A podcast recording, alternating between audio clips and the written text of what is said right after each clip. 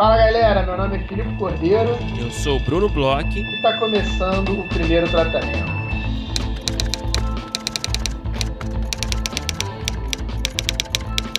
Fala, Brunão! Tudo bem? Fala, Filipe Cordeiro. Eu estou bem. Como você está? Brunão, estou ótimo, é, contente pra caramba com a repercussão aí do nosso novo formato aqui no primeiro tratamento, né? Formato que é exclusivo para apoiadores, mas que está disponível, né? O nosso piloto aí do formato novo, é o Cena Aberta, primeiro tratamento, que foi ao ar na sexta-feira. A gente conversou aqui quarta-feira passada, eu tinha acabado de editar o episódio e você não tinha escutado. Eu tô curioso para saber o que, que você achou, Brunão. Cara, eu adorei, cara. Eu adorei. É... Tá dando o que falar, né? Tá, tá dando uma que falar. ótima, né? Tá, não, cena aberta e que é um formato que a gente já falou algumas vezes aqui. E a gente finalmente lançou o primeiro episódio, a gente lançou ali com, com acesso aberto, né? Então ele já está no nosso feed ali em todos os agregadores de podcast. Você pode escutar é, sendo apoiador, não sendo apoiador, está disponível para você conhecer o projeto, né? Acho que a gente fala bastante, mas é, às vezes é bem melhor, né? Você escutar ali diretamente o episódio, entender o formato, a dinâmica. E, cara, eu achei super legal, assim, é, é do ponto de vista, assim, de da questão técnica, sabe? Achei legal pra caramba, assim, ter uhum. esse, esse, espaço, assim, para você ver toda essa galera, né? Os Guilhermes, né? A Jéssica e a Carol falarem lá do roteiro lá de uma, de uma apoiadora. É, falando de tudo ali que aparece ali, né? Seja do, do, do, tema, da estrutura, da rubrica, né? E tem aquela, aquele jogo lá, enfim, para quem ouviu, não vamos estragar também, né? Mas tem ali, enfim, tem o, apoiador que manda o roteiro, manda um áudio também explicando as suas intenções com a cena, né? E, e... cara, foi uma surpresa só, né? Eu acho que ficou legal porque teve toda essa parte vamos dizer assim, mais técnica, né? Que eles arrebentaram. Eu, inclusive, peguei dicas, assim, uhum. para mim, escrita mesmo. E teve todo um twist ali, teve, teve. toda uma, uma relação com que o, o apoiador ou a apoiadora, porque a gente usa pseudônimo, né? Queria e que, pô, achei que ficou fenomenal, assim. Eu, eu me diverti muito e fico convite aí pra galera escutar, né? Os apoiadores mandarem seus roteiros, né? As três primeiras páginas. A gente já falou bastante. Tem Sim. aí no nosso feed todas as regras, porque acho que a gente é, tem bastante regra, então é legal dar uma conferida. É, e no próprio episódio, né, do Cena Aberta, que tá liberado para todo mundo, eles explicam muitas vezes lá, né, o que, que você precisa e, fazer. E falam direito sobre a regra, porque, assim, é, é, é realmente para analisar a cena, não é para analisar o roteiro inteiro, assim, a apresentação. Então, fica aí o convite. E, Brunão, quem escutou aí na sexta-feira e se interessou e curtiu aí o Cena Aberta, tem uma puta oportunidade rolando aí nas nossas redes sociais, né? Exatamente, a gente está sorteando em parceria com a, com a Carol Santoiana, que é uma das integrantes aí do elenco do Cena Aberta. A gente está sorteando uma bolsa integral para o curso que ela vai começar agora, agora mesmo em novembro, o Estruturando é, que é teoria e prática das estruturas de roteiro audiovisual. E, cara, a gente super recomenda, né? A Carol é uma parceira, a Carol saca muito de roteiro, então, para quem é, estiver afim aí de, é, de estudar, né? Ter esse, esse, essa profissional aí, né? Guiando esses estudos sobre estrutura de roteiro, a gente super recomenda, as inscrições estão abertas ali no carolsantonhan.com.br estruturando, tem todas as informações que você precisa.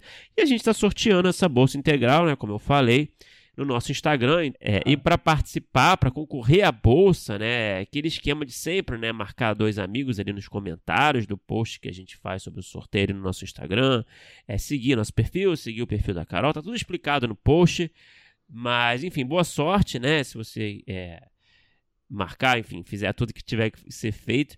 E a gente recomenda também, né? Se você não for sorteado, a gente recomenda esse curso, cara, que eu tenho certeza que vai valer a pena. É, sem dúvida. E Brunão, ah, eu soube que você trouxe aí, como sempre, um excelente artigo para a gente dar uma conversada aqui, né?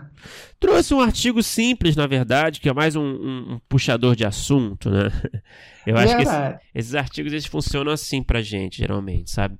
Então a gente pegou um artigo aqui do Screencraft que a gente vai colocar no post do episódio lá no nosso site, no primeirotratamento.com.br É, e o artigo fala sobre estilos de escrita de comédia, né? Os, os diferentes subgêneros, basicamente, da comédia, né? Que você pode aí é, escrever.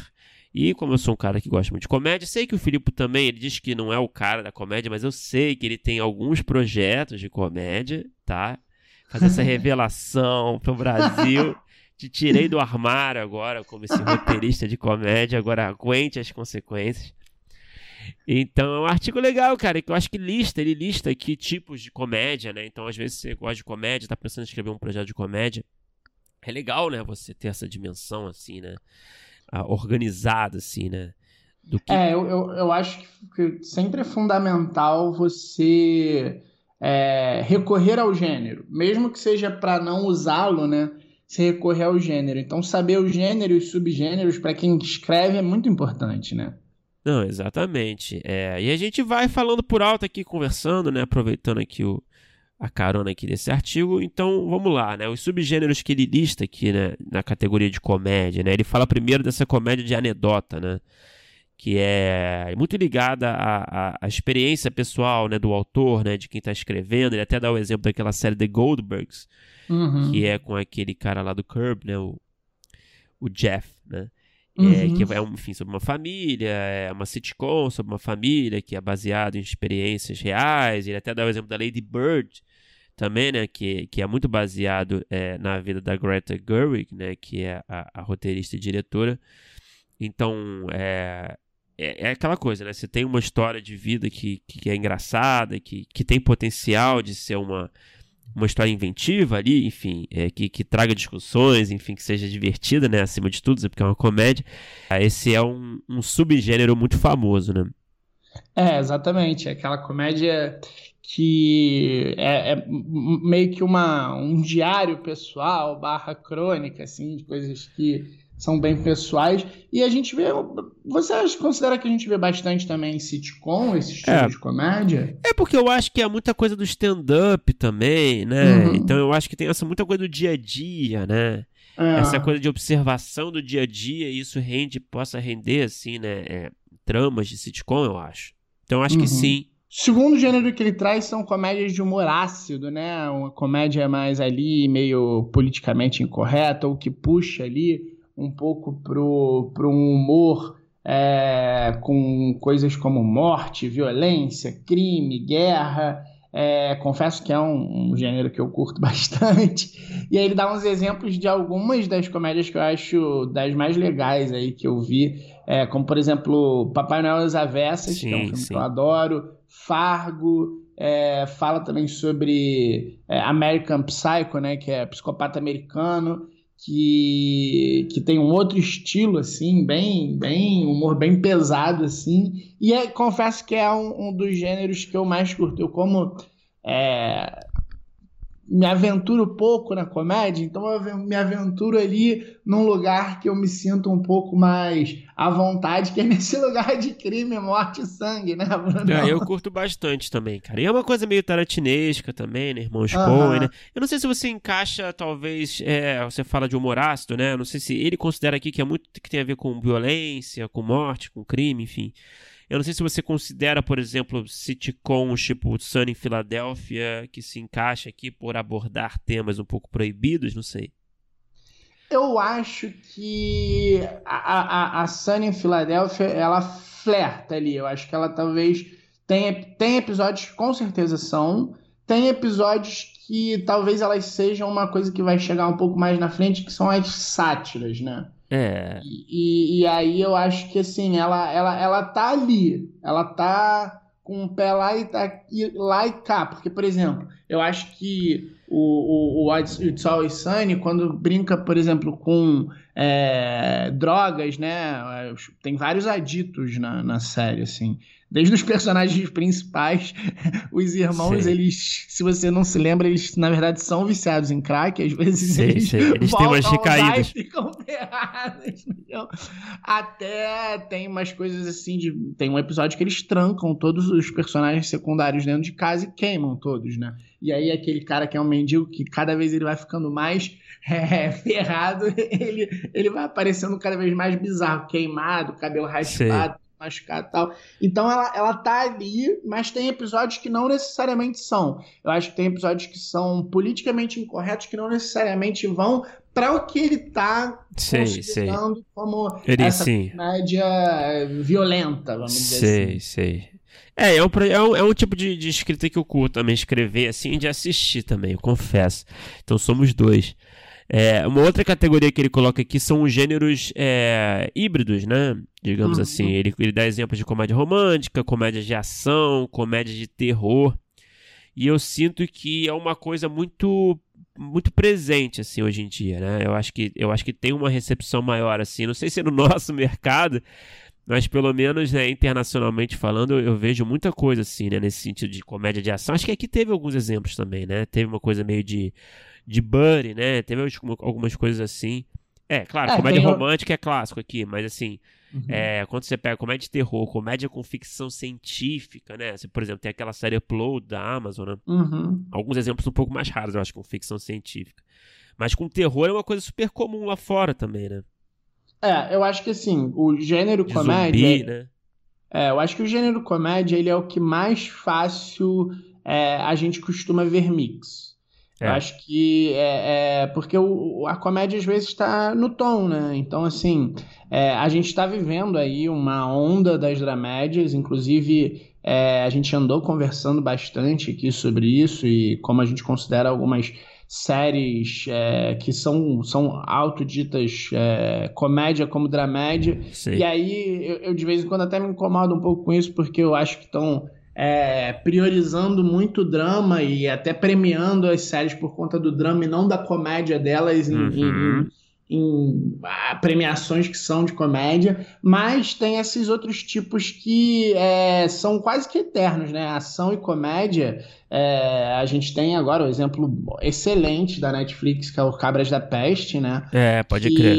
que, pô, fez um puta sucesso e, pô, a gente foi, eu, eu fui criado, e inclusive você também, porque você tem mais ou menos a minha idade, vendo os filmes do Ed Murphy, que tinha um- uma série de filmes assim, terror e comédia eu curto também bastante, tipo é, Beetlejuice, Ghostbusters, né, eu, eu gosto bastante. Tem uns filmes que são bem puxados pro terror, mas que aí você vai ver são uma comédia. assim. Eu não sei se você já viu. Você já viu O Segredo da Cabana? Cara, não. Cara, esse filme ele é um filme que, tipo, tudo que você é, vê em termos de comunicação dele é terror. Só que ele é uma, uma grande sátira assim, aos terrores. Ele pega é, é, tudo que. Ele, ele faz um pouco o que o Pânico fez, sabe? Né? O primeiro Pânico fez naquela época, mas mais absurdo, engraçado, na minha opinião. E então são, são- eu acho que, que comédia é um gênero que mistura muito bem, sabe? Eu acho que Uhum. é, às vezes você tem um, um filme de gênero assim que talvez você pensar em dar o twist da comédia se transforma numa coisa muito melhor, engraçado isso, sabe? Às Você- vezes a gente, Sim, sim. a gente tende a achar que a comédia, a gente já falou aqui, né? A gente às vezes o mercado vê como um gênero menor, mas eu acho que a comédia com outros gêneros é, é incrível quando bem feita. Você costuma. Tem projetos que são com, com mais de um gênero aí envolvendo a comédia?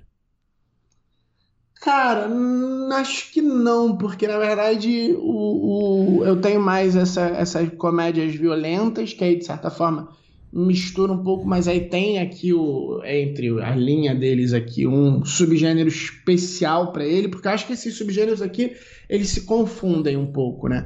E tenho também um de documentário, que aí também tem uma mistura ali, mas ele também separa documentário, mas eu não tenho. Você tem? Ah, de comédia romântica, né? Acho que já é alguns Uhum. projetos, né, Uhum. que eu já escrevi.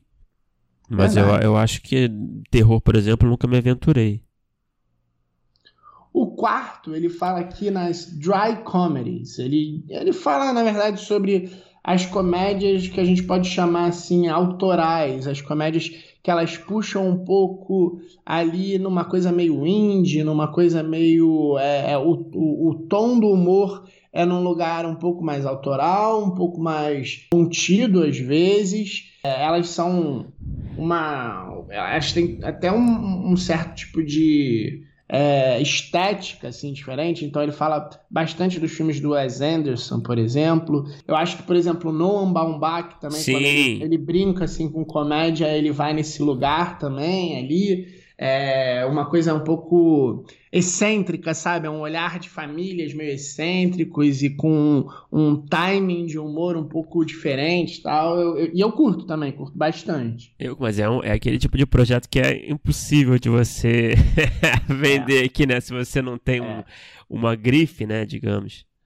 É, e, e, assim, ele, ele depende, é, é, um tipo de projeto que eu acho que ele depende muito. Da direção também, né? É, de todo mundo estar tá no mesmo passo, sabe? De é. direção, de figurino, de ator estar tá no mesmo tom. Eu acho que ele é um projeto que ele, que ele depende de todo mundo estar tá na mesma sincronia, assim. A direção é muito importante, né? Sim, sim. O outro, o outro subgênero que ele destaca aqui é o peixe fora da água, né? A comédia do Fish Out of Water, né?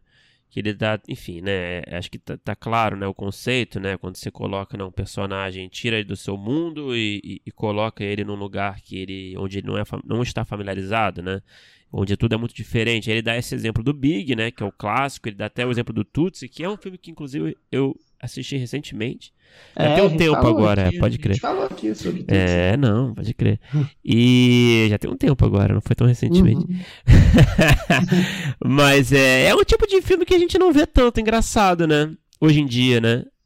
É, é um, é um filme que, na verdade, é um, é um subgênero que eu não sei nem se dá pra considerar um subgênero. É, forçar é um premissa... pouco a barra, né? eu acho que é uma premissa que é usada em todos os gêneros, né? Strange Come to Town, né? Tem bastante. Tem é, os filmes de Velho Oeste, por exemplo. Sim, é, claro. Basicamente, essa, esse peixe fora d'água. E na comédia também tem bastante, funciona bastante, mas eu acho que foi um gênero que ele ficou um pouco batido, Bruno. Não sei se você acha isso, por exemplo. A gente viu o que eu me lembro aqui recentemente, e que foi um filme que não deu muito certo, foi o Príncipe em Nova York 2. Sei. Que o Príncipe em Nova York é um clássico desse Sei. estilo, né? É um cara que é. vem é, de um país africano, é um nobre e vai trabalhar num subúrbio de Nova York. Então, assim, é, tentaram refazer, e aí eu confesso que ultimamente eu não lembro um grande sucesso. Talvez Ted Laço pode ser considerado, né? É, mas aí você. É. É porque eu acho que é mais uma Achei que a gente estava falando de assim, exemplos bons.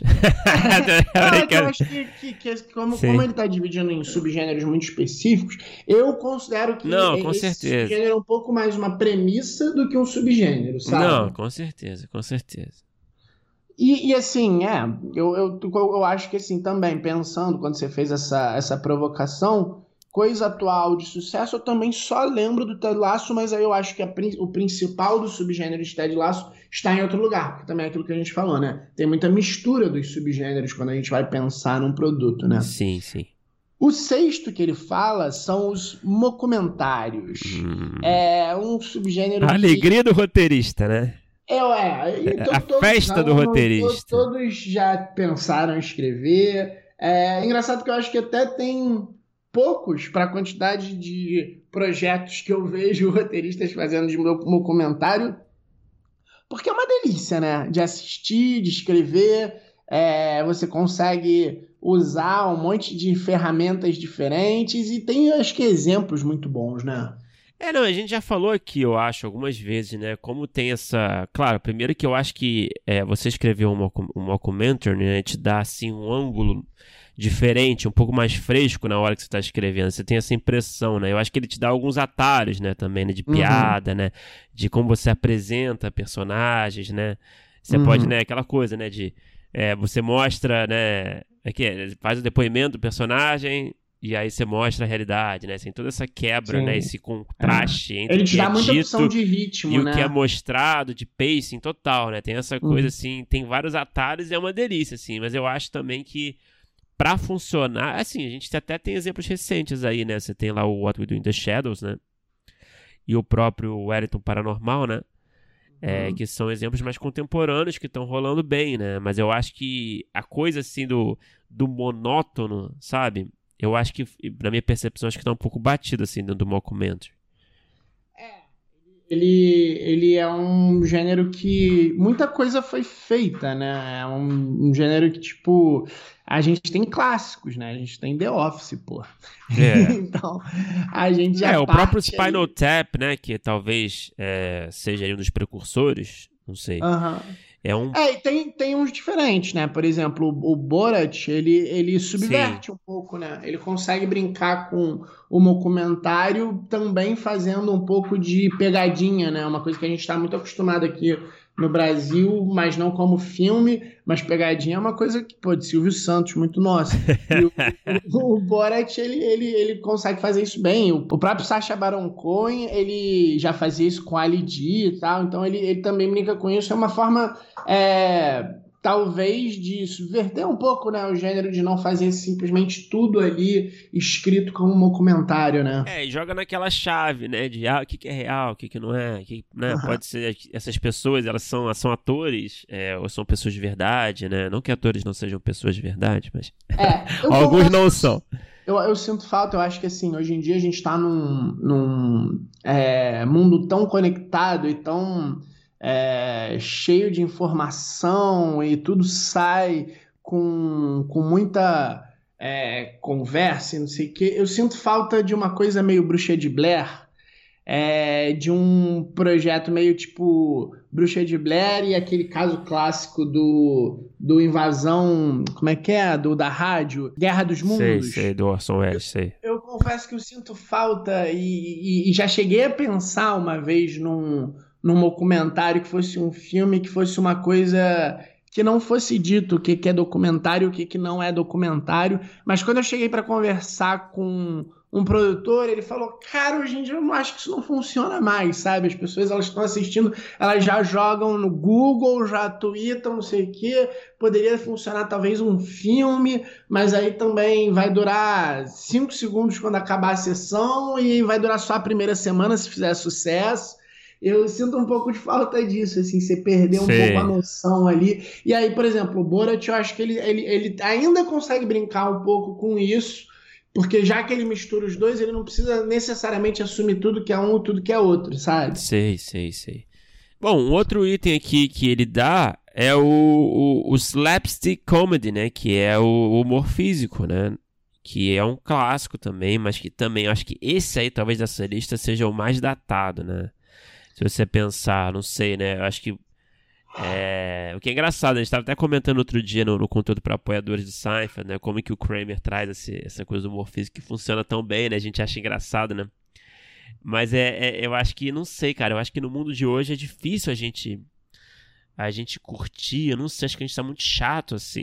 é, eu não acho que seja só isso não, Bruno, eu acho que esse é o, talvez, o, o, o subgênero mais antigo, né? Porque é, ele não, desde pode crer. Mudo. É, sim, Então, sim, assim, a gente vê, a gente vê é, Chaplin, é, o, a gente vê é, desde o início da comédia, quando era no cinema mudo, ele sendo feito e bem feito. Então, assim, a gente sabe muito bem que tem um, um, um ponto na comédia que é muito importante para a comédia, que é a originalidade, que é a, o frescor.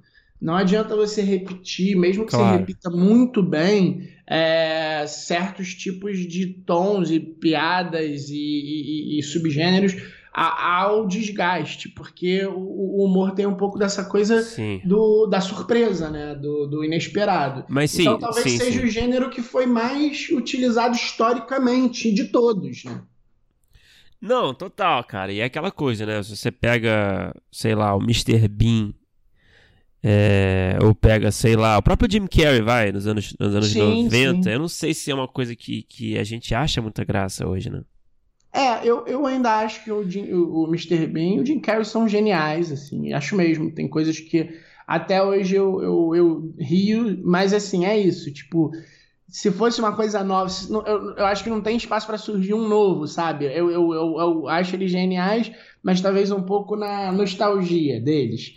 É, não vejo surgindo um novo Jim Carrey de um humor é, super físico, assim. E, mas, assim, é, acho que tem lugar para é, usar dentro de outros gêneros. Mas como gênero principal, é. eu acho que hoje em dia não rola mais tanto. O oitavo, ele fala das sátiras, né? As, as comédias de sátira que é, foi até aquilo que eu falei, que brinca, bate um pouco ali com as de anedota, um pouco, ele, ele mistura, ele, eu acho que a sátira talvez seja um dos subgêneros que ela tá mais impregnada ali nos outros, que são essas comédias que fazem é, humor com aspectos da sociedade. E elas são, é, às vezes, até bem modernas, assim, tem coisa de política, tem coisa. Ela, ela bota uma lente em um aspecto e aí mais social, em vez de ser um aspecto mais de personagem, como por exemplo anedota, das anedotas, né? Dessas, é, esses tipos de sitcom que são um pouco mais é, autorais no sentido de é, diário de uma família, de coisas assim. E um dos exemplos que ele dá, né, que eu acho que talvez seja o maior exemplo hoje em dia, são os Simpsons, né? Que é uma grande uhum. sátira assim da sociedade americana e por que não da, do mundo e, e, que faz essas grandes piadas. Claro, eu, cara, eu, eu diria que é o, é o eu acho que é o, é o tipo de comédia mais contemporâneo, cara, que a gente tem assim. É verdade. Se você pensar, filmes, né, muito bons. É, não, e assim, pensando no universo de séries, ele, tá, ele dá o exemplo do VIP aqui, né? Que é isso, verdade, né? Uma sátira dos bastidores, a política. Então, assim, é, é, o, é, o, é o, a, o tipo de comédia que eu mais curto escrever, assim, particularmente. Acho que eu tenho mais projetos, assim. Uhum. Que é sempre, uhum. assim, sobre os bastidores, essa sátira sobre os bastidores, seja do, do entretenimento, que é uma coisa que eu gosto muito de assistir também, ou seja, de, sei lá, é, de uma cultura. Ou sobre específica. até grupos sociais, né? Exato. Religiosos, etc. Exato, assim, é o que eu curto mais, assim. Eu acho que é o, é o que é. Eu não sei, eu acho que é o que mais funciona, assim, na comédia hoje em dia, na minha, no meu gostinho pessoal, assim. É, porque a sátira ela tem uma coisa dela ser atual, né? Ela, então ela talvez ela demore mais para envelhecer por conta disso, né? Ela brinca com muito com a atualidade, né? Sim, total. É, aqui no Lolo, ele, ele coloca aqui uma coisa que eu achei uhum. engraçado, ele coloca os sex comedies, né, que ele fala do American Pie, enfim, como até o Virgem de 40 anos, que eu adoro, é, que são comédias focadas em, em, em sexo, situações, né, relacionadas a sexo, e, e eu acho, enfim, eu não, eu não sei se dá para considerar, assim, né, um grande subgênero da comédia, né, é, Mas... de novo, eu acho que esbarra ali na premissa, é... né? É, mas certamente, assim, eu acho que é um tipo de história que eu acho que tem o seu apelo e sempre vai ter, assim, sabe? Também com, com um grande público, assim, sabe? É, claro, depende da forma que você vai fazer e tal. Mas a gente é. tem aqui, né? Pô, você tem na, na nossa chanchada aí, né? É, não faltam projetos assim, né? É, eu acho que, por exemplo, é, é falando de coisas atuais, até um exemplo que ele dá aqui é Sex Education, que faz um mega sucesso, tá aí acho que na terceira ou na quarta temporada, uma série que todo mundo assiste. Eu acho que quem brinca muito com isso é o Porta dos Fundos. É. Muito, muito, muito. Tem muitas sketches que são nessa chave. É, o próprio filme do Peçanha tem muita piada disso, eu assisti outro dia. É, apesar de não ser um filme sobre sexo, é um, uma brincadeira com dois gêneros, é policial e comédia mas acho que o Porta dos Fundos ele fica muito nessa chave. É, eu acho que tem, por exemplo, Booksmart, que é um filme legal, Sim. recente, que ele, ele é, é uma espécie de. É, é aquele Superbad, Superbad sim, com sim. meninas, o Superbad e tal, são. Eu, eu confesso que eu curto. Eu acho que eu tenho um adolescente dentro de mim que gosta de assistir essas coisas, sabe? É, mesmo já não sendo mais o, o, o, meu favoritão, assim, sei lá, American Pie, eu curtia muito Virgem de 40 anos, eu pirei quando saiu, achei foda pra caralho. O próprio Superbad, eu amei. É, hoje em dia, eu, eu, o próprio Sex Education eu vi um pouquinho no início e depois cansei um pouco, mas eu tenho esse Filipe Garoto aqui, bobão, é, que curte ainda assistir, sabe? Sim. Por último, ele fala das spoof comedies, que são as paródias, né? Também acho que é um gênero que, que tem bastante coisa. Hoje em dia, talvez ele, ele esteja também num lugar mais de sketch. Não sei se a gente tem mais tanto filme assim de paródia, paródia zona, assim. A gente teve uma época que teve muito. A gente teve algumas épocas, né? Uma, uma coisa que sempre que volta, assim, mas a gente teve até recentemente, por exemplo, aqueles Wanais Brothers, né? O Ananás, sei lá, aqueles, aqueles irmãos que faziam todo mundo em pânico, né? Ah, os Wayans, sim, sim. Wayans Brothers, é, é. Pode crer, eu ia falar sobre A gente eles. tinha eles fazendo até recentemente vários filmes bem, bem paródias, assim. A gente tem coisas mais antigas, como. É o Airplane, que é um clássico né, de, de, de, humor. A gente tem Spaceballs, Spaceballs também, sim, sim. que é outro clássico bem de paródia, assim. Mas hoje em dia é engraçado, eu acho que é, essas paródias também, às vezes elas estão misturadas com algumas outras coisas, assim. Eu não lembro de um longa ou uma série que seja nitidamente uma paródia de um outro produto, você lembra? Cara, eu acho que teve aqui no Brasil uma comédia, eu acho que com Porchat, ou não? Não, acho que não. Acho que era, era Copa de Elite, não tem uma coisa assim? Ah, Copa de Elite, o longa, que é até do Vitor Brant, pô. É do Vitor Brant, é, eu não cheguei a ver, mas eu lembro que teve. É, Sim, eu acho que teve um caso isolado ou outro, assim, mas eu acho que também é um tipo de filme que é um pouco, assim, difícil, assim, sabe? De, do mercado de aceitação, sabe? É, eu acho que tem, tem umas coisas aí na paródia. Eu acho que tem uma coisa da paródia que eu acho que depende muito também é, do sucesso do predecessor, sabe? Sim, sim, total. E aí eu acho que, por exemplo, hoje em dia, é, talvez as paródias fossem, sei lá, sobre filme de super-herói, né?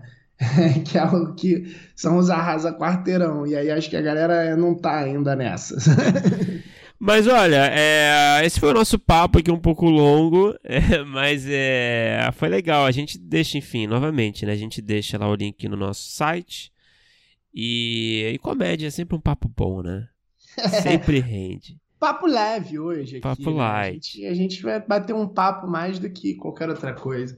Agora, Bruno, vamos falar do nosso episódio de hoje. Também um papo leve que a gente teve. E um papo não só leve, como incrível. É, foi uma das entrevistas mais legais que a gente gravou, sem dúvida, com um cara que esteve em alguns lados do balcão, está num, num lado do balcão até hoje. É, diferente, que é sempre bom a gente conversar aqui, que é o de análise de projetos e desenvolvimento de projetos é, é gigante, né? Um cara que teve aí na Globo durante muito tempo, tá na O2, que participou criativamente de algumas das maiores produções recentes de séries, principalmente, que é uma coisa que ele teve uma visão muito interessante de quando ainda estava na Globo bater nessa tecla que era o futuro.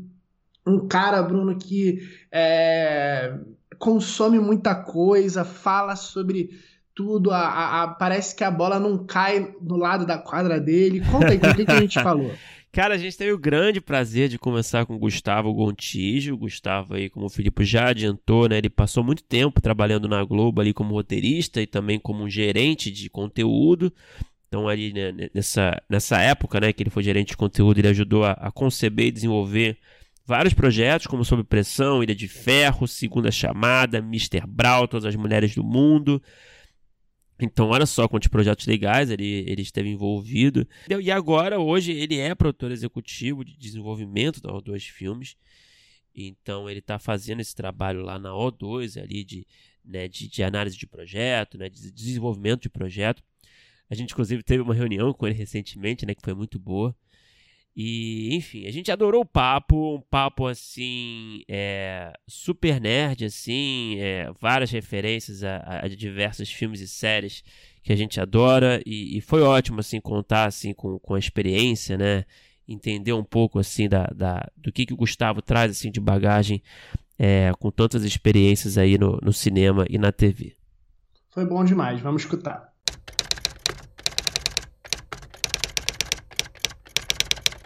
Gustavo, pô, obrigado por falar com a gente. Grande prazer tê-lo aqui com a gente. Somos acompanhamos, acompanhamos aí o seu trabalho há um tempo. Somos fãs. E assim, para começar. Oi. Eu que sou fã, eu que sou fã de vocês. Pô, Não só eu, mas vocês, vocês têm uma legião de fãs, todo mundo fala. Vamos ver. Cadê o pessoal do primeiro tratamento? Cadê o pessoal? Cadê o pessoal? É então, mesmo? É, muita gente. Nossa. O, o, o, uma vez eu até estava procurando alguém para, para, pô, tô precisando de um nome. Aí eu falei com o Prata, o Prata falou, procura lá no, no primeiro tratamento que você vai achar uma pessoa lá Ouve as entrevistas dele, que são muito boas. Falei, tá bom. Foi a primeira vez. Que, oh, que demais. Cara, o Antônio Prata e é o nosso. Prata. É o nosso departamento de marketing.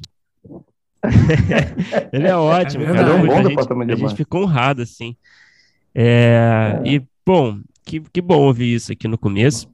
E, bom, Gustavo, para começar a nossa conversa, né, é, assim, é sempre legal a gente falar um pouco, assim, do, é, do background, né, um pouco é, da onde você veio, né, enfim, e, e, e eu, eu, eu, acho que é interessante seu perfil, né, que você tem essa coisa de roteirista, mas tem essa coisa de executivo também, né, essa coisa mais de, de supervisão, desenvolvimento, enfim. E eu queria que você falasse um pouco, assim, como é que foi a sua passagem, né, de roteirista é, para essa área mais executiva, de acompanhamento de projeto, como é que isso aconteceu? Foi algo premeditado ali? Foi algo que foi acontecendo? A vida foi te levando para esse caminho? Queria que você falasse um pouco disso.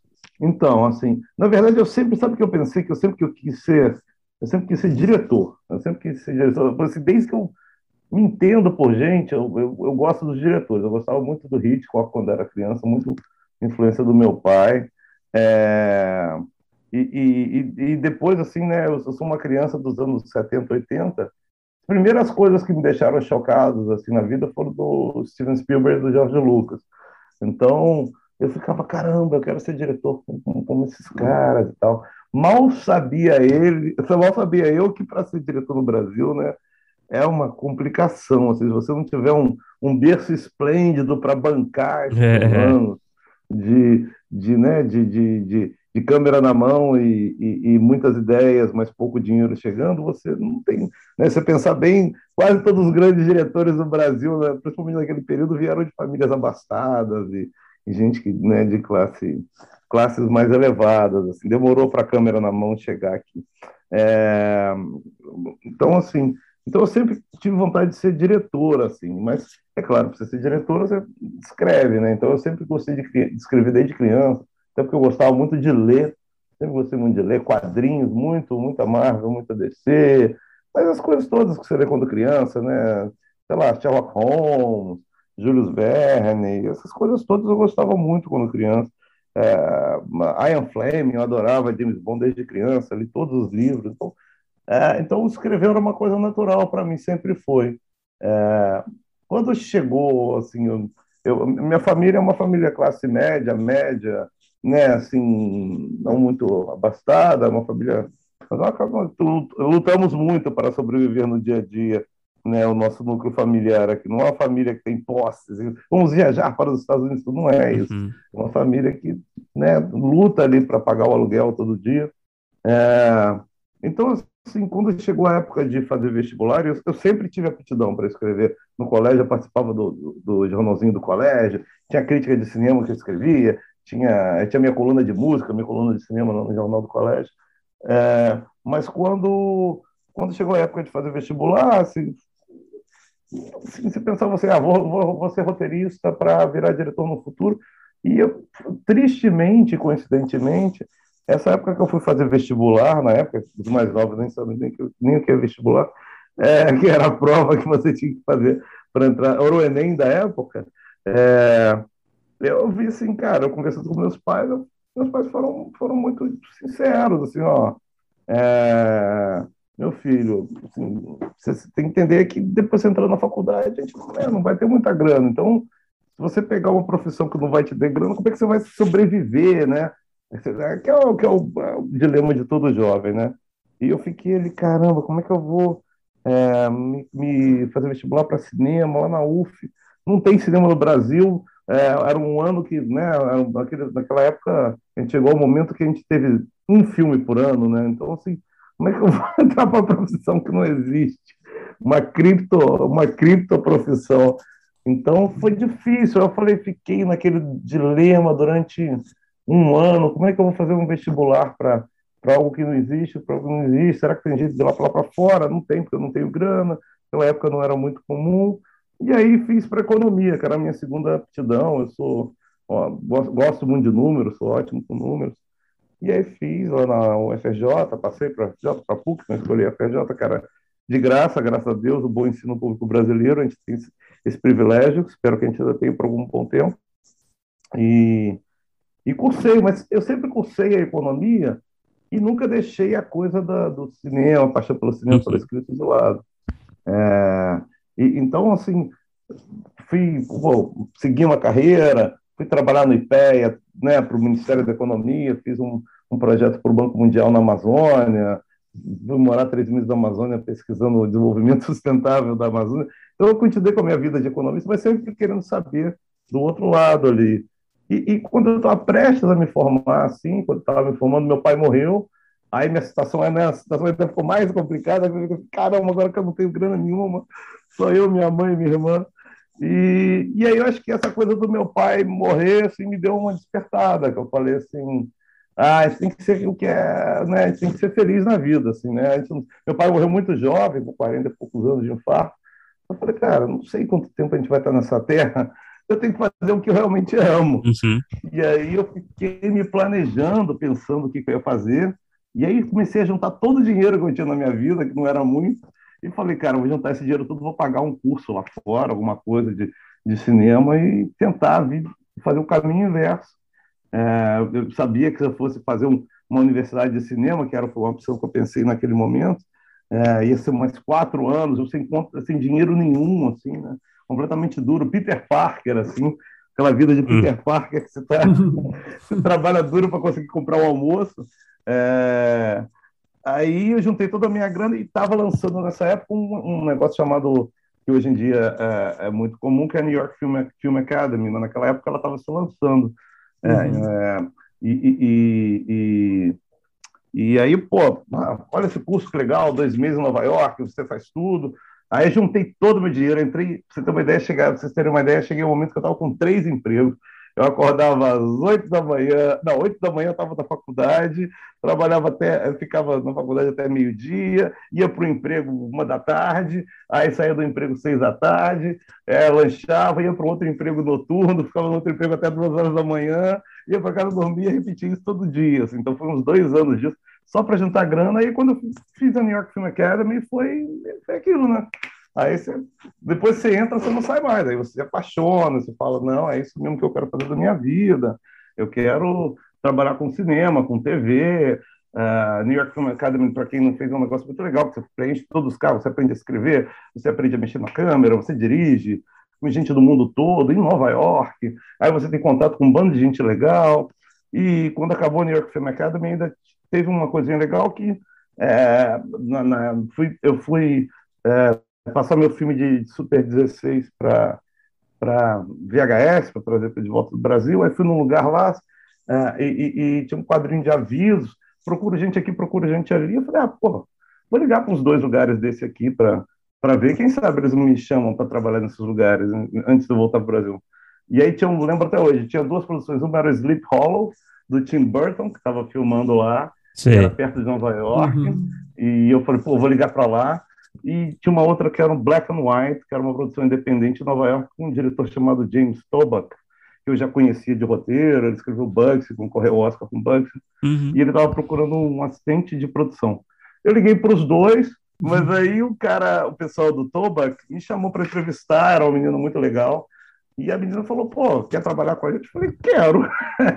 é, o filme estava em pré-produção, a gente vai fazer um filme em Nova York aqui, independente, a gente precisa de alguém para ficar com os produtores o tempo todo. E Deus sabe por que me chamaram para trabalhar. Acho que eles viram que eu era muito apaixonado, né? Eu usava as referências todas, e foi uma super experiência, porque o filme era independente, assim, um orçamento bem curto, mas o elenco era estelar. Então, nesse pré-produção, a gente contratou era o Ben Stiller, que estava acabando de fazer Something About Mary, tinha o Robert Downey Jr. saindo da prisão, é. o filme que ele fez saindo da prisão, é, tinha Brooke Shields, tinha Mike Tyson, o elenco do filme, Elijah Wood, saindo do... Eu, eu, acho que ele tinha saído do Senhor dos Anéis agora, eu nem tinha feito, não lembro direito, mas...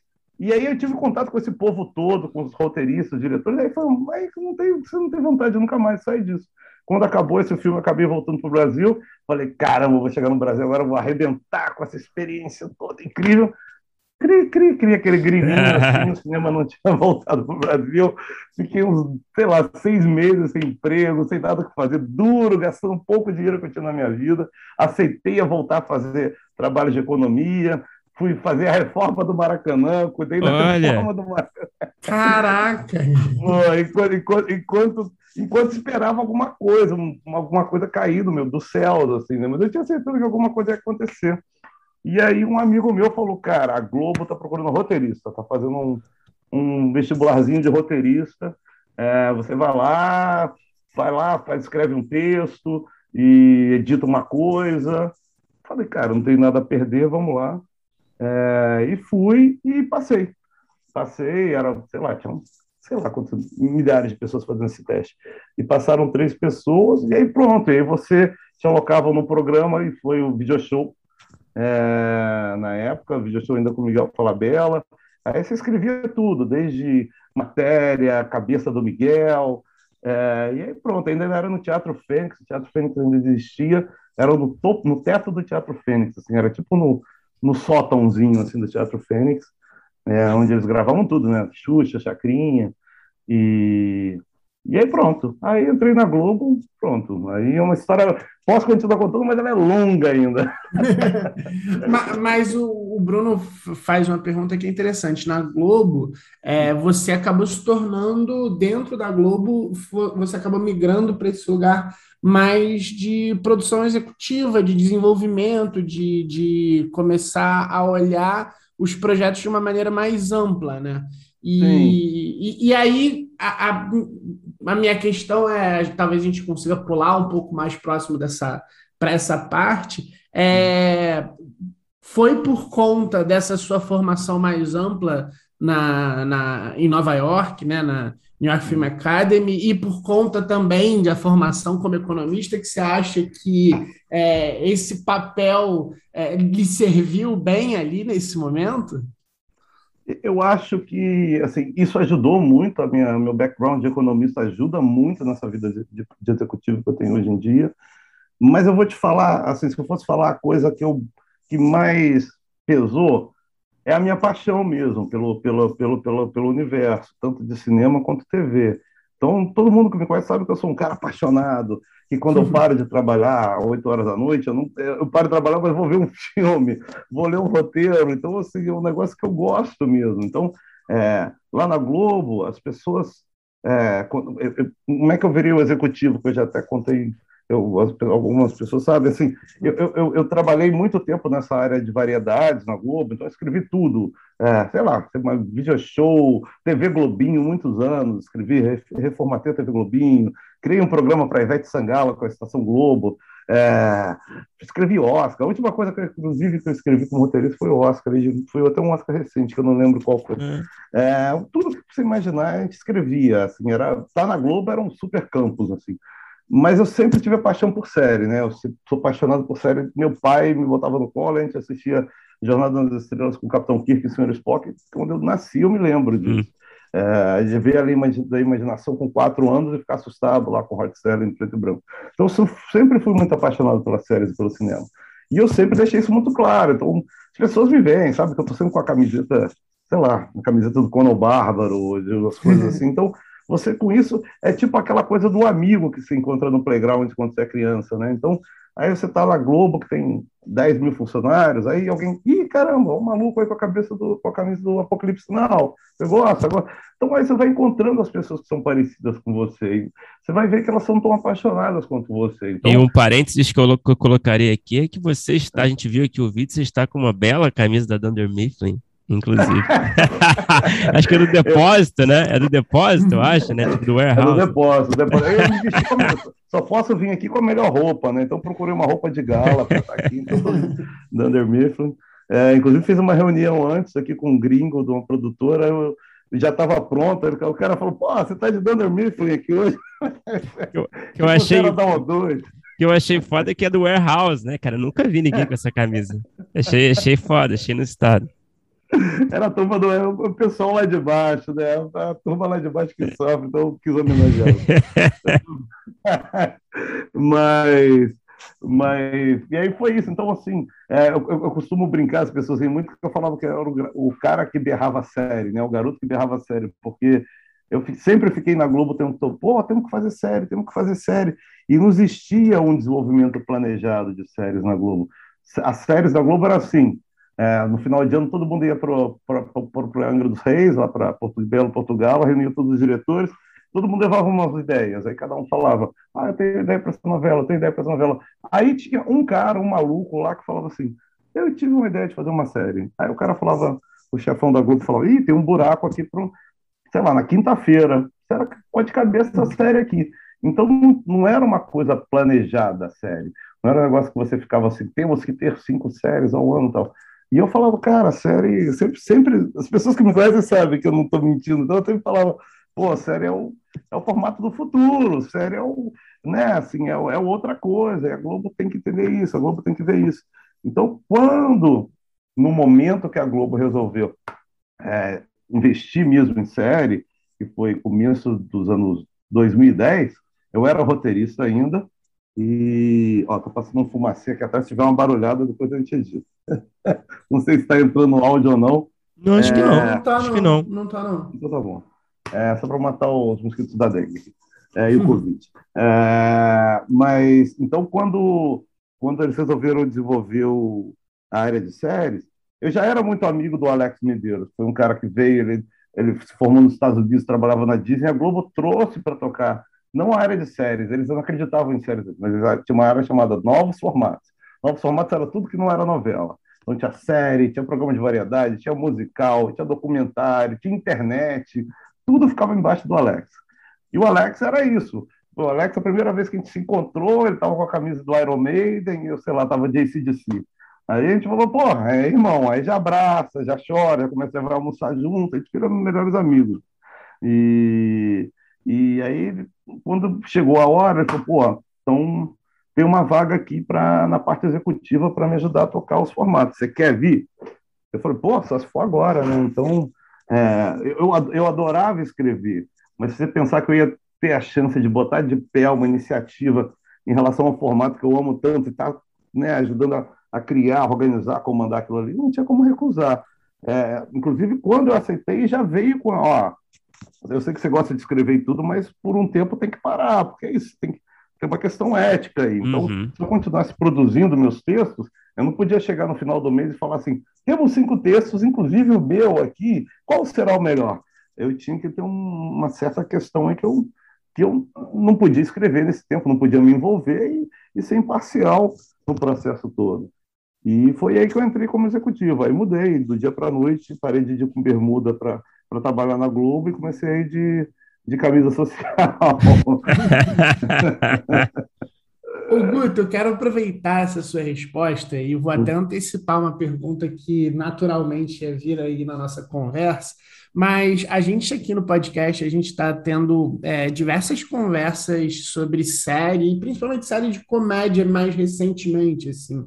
É uma uhum. coisa que se tornou um assunto bem, bem quente aqui. O Bruno escreve bastante comédia, a gente tem, tem conversado bastante sobre isso. E aí, é, você falando sobre as séries e sobre essa sua visão de, de, de como as séries eram um lugar para se trabalhar, é, eu, noto, assim, recentemente a gente tem notado, e muito na Globo, e, e, e assim, é, você já não está mais na Globo, mas, mas conversa um pouco da época que você estava, é que em determinado momento a, a própria Globo é, passou a fazer um, um, um, as produções de humor um pouco mais de sketches. Aí, recentemente, a gente sabe tudo o que aconteceu, a Globo talvez esteja num hiato de séries, mas é, até em streamings, a gente está vendo muita série muito boa brasileira surgindo, uma quantidade grande de séries que, por exemplo, a gente em determinado momento só tinha na Globo, assim, séries de muita qualidade, que geravam muita discussão e que é, faziam um grande barulho. A gente tinha uma coisa aqui, outra ali, muito pontual em outros canais. E eu acho engraçado que hoje em dia é, a gente tem realmente assim muitos sucessos de séries dramáticas, policiais estão fazendo aí sucesso pra caramba. A gente tem Dom, Impuros e é, para não falar de várias outras, né? Bom Dia Verônica, uhum. etc.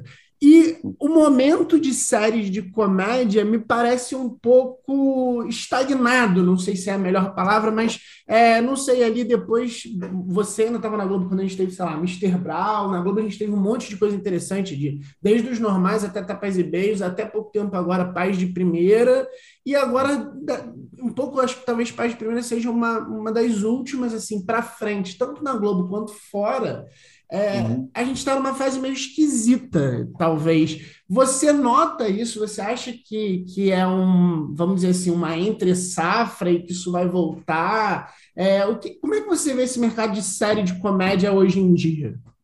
Olha, tá complexo. A gente fez até outro dia um painel que eu ajudei a montar no BR Lab sobre isso, que é o seguinte, é, pra vocês terem uma ideia, esse ano, é, eu, eu trouxe esse dado para esse ano a NBC é, vai ser o primeiro ano que a NBC, que é o lar da comédia nos Estados Unidos, né? né Friends, tudo, todo, todas as boas comédias vieram da NBC, né? Seinfeld, todo mundo veio da NBC. É, vai ser o primeiro ano desde 1948 que a NBC não lança uma sitcom na programação deles de, de outono. É, é, é, é uma seca mesmo, uma crise do humor mesmo. Não é de agora, não é da pandemia, porque eu até acho que, que durante a pandemia era mais difícil você produzir comédia e tal. Eu sempre tinha teoria que depois ia ser, durante um momento traumático desse, sempre vai ser difícil produzir alguma coisa para rir, né? ainda mais nesse momento que o Brasil vem vivendo, e o mundo todo, né? mas o Brasil tem questões específicas. É... Mas isso é, é, algo que a gente já vê há algum tempo. Né? É, eu acho que o, o humor, como a gente conhecia, ele começou a chegar a um ponto de desgaste, não sei, 10 anos atrás, aquele humor clássico das sitcoms e tal. É, de repente, por, por, algum motivo, acho que talvez pela, pela, pela quantidade de, de séries no mercado, de repente ele começou a não ser tão interessante para a audiência. E a gente começou aquele, aquele momento da mistura de gêneros, né? Que aí eu acho que deu uma revivida assim na comédia, né? Então, é, é, tem lá o Brooklyn Nine-Nine, a mistura do policial com a, com, com a comédia, ou o, o, What We Do in the Shadows, né, que é o terror com a comédia. O próprio Barry, é. né? O próprio Barry, né, que é um policialzão que tem hora que você acha que não é nem comédia, mas de repente você morre de rir. E aí, através desse caminho, é, a comédia foi se reinventando. Mas, ao mesmo tempo, isso é algo meio notório, principalmente para quem usa dados aí desses players e tal, essa comédia mista ela é mais difícil, aparentemente, para o grande público do que a comédia pura. É, então, o público tem uma dificuldade maior de entender essa comédia e se interessar por essa comédia. É considerado um, um gênero, um subgênero mais sofisticado, né? É, isso faz a gente chegar nessa encruzilhada que estamos, porque assim, os streams de repente chegaram, todos eles, é, diferente do lado da TV a cabo, na TV a cabo é, tinha espaço para o nicho, né? Então a HBO fazia coisas sofisticadas para aquele público que assistia a HBO. Sei lá, o Comedy Central fazia comédia para aquele público que queria ver comédia. É, o Sci-Fi fazia ficções científicas e, e, e, a audiência dele era importante para o público de ficção científica. E de repente isso mudou. De repente a gente não tem mais, os canais a cabo não tem essa importância toda, e a gente tem os streamings mandando no mercado todo, no mundo inteiro. E os streamings todos, eles têm perfis diferentes, esses canais a cabo. É, assim, de saída, de, de, de, primeira vista, aparentemente você acha que eles, que eles estão no mesmo caminho, mas eles não estão no mesmo caminho. Todos os streamings, não importa aonde no mundo, nesse momento, todos os streamings querem o grande público. Eles não estão querendo públicos específicos, né? Todo mundo que é o público de classe A é homem, mulher, negro, branco, amarelo, sabe, católico, judeu, protestante, muçulmano. Eles querem todo mundo. E, ao mesmo tempo, essa comédia que, é, que, que é, aparentemente é mais difícil para o grande público, talvez não interesse tanto a eles. Isso está causando essa, esse represamento aí. É, eu acho que no momento, um momento próximo, num curto, médio prazo, a gente vai ter a volta da comédia, porque todo mundo precisa de rir, ainda mais depois disso que a gente está vivendo aqui. Eu, eu, eu, talvez, eu, eu adoro, assim, quem me conhece, Prata sabe, Prata sempre fala disso. todo dia, toda noite, não importa o que aconteceu no meu dia, eu sento e vejo alguma coisa, uma, ou um episódio de série nova, ou um episódio de série velha. Eu nunca durmo na minha vida sem ver pelo menos um ou dois episódios de série. É, e uhum. talvez, uhum. assim, principalmente durante a pandemia, as que têm me dado mais prazer mesmo, e pode ser uma coisa específica minha, né? É, são as comédias. Acho que o, o, né, o dia é tão cheio de histórias, de sofrimentos, de caramba, parece que a Covid vai acabar e não vai, e o povo está passando fome, e aí no Rio de Janeiro tem uma gangue que assalta carros e dá um tiro na cabeça do motorista e leva o carro sem nem falar com o cara. Então, assim, é, quando chega de noite, nossa, para mim, essas séries que eu citei aí, por exemplo, Brooklyn Nine-Nine, o, o What We Do in the Shadows, o Only Murders in the Building, que eu adorei. Boa demais, é, né? né? Hiper despretensioso. E, e Saturday Night Live, que para mim, caramba, Saturday Night Live é a minha grande alegria. É, infelizmente, eu não posso nem falar isso mal. Eu, tenho, eu sou obrigado a ver pirata hoje em dia, mesmo quando eles libertam no YouTube, mas não tem como ver, né? E para mim, é... Live, para mim, é uma, é uma renovação sempre do humor, né? Assim, você sempre vê os novos humoristas, os novos autores, as novas tendências. É uma aula para mim, todo episódio do Saturday Night Live. Então, para mim, são os grandes. Então, o público precisa da comédia. Isso é, é, é, é fator, é, é, fixo. Isso, é uma, isso não é uma variável, isso é uma realidade, tem que dar fórmula. Agora, quando que a comédia vai ter aquela importância, aquele valor da época do The Office, do Terry Rock, do Friends, né, do, até do Big Bang Theory, que acabou agora há pouco tempo, ainda tinha, acho que foi o, o último grande representante da comédia. Eu, eu, como, eu, como, eu sou muito sincero, mas como bom nerd, eu não gosto do Big Bang Theory. Eu acho que eles fazem pouco caso. Para mim, um, é um bullying institucionalizado ah. do nível do nerd, conseguiram fazer um bullying televisivo com os nerds, então eu não gosto. Mas é, a gente tem que, tem que entender que foi o último grande momento da comédia no, no, na TV americana, né? que eram audiências gigantes, e o público conversava no cafezinho e morria de rir. É, e desde então a gente está vivendo essa seca que ainda demora um pouco assim da comédia ser a, aquela coisa, né? aquela, o, o, o centro das conversas. Mas ela vai voltar, vai voltar, vai voltar. Não tem como a gente parar de rir. Não tem como de jeito nenhum. Que Deus te ouça. Que Deus te ouça.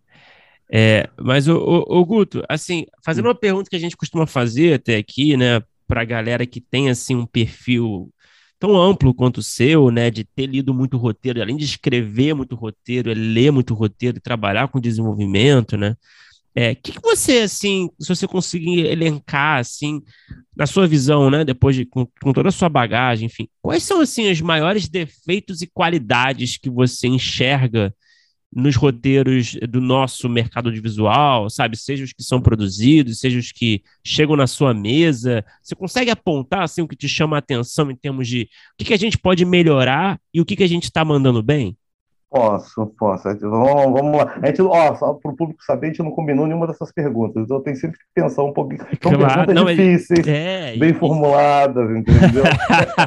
mas a gente pode cortar também. Você parece, não, você pode parecer não, um gênio. a gente sempre faz isso. O Felipe faz muito bem isso. É, inclusive quando a gente está perguntando ou conversando entre nós, a arte da edição ela trabalha muito a nosso favor. Pode ficar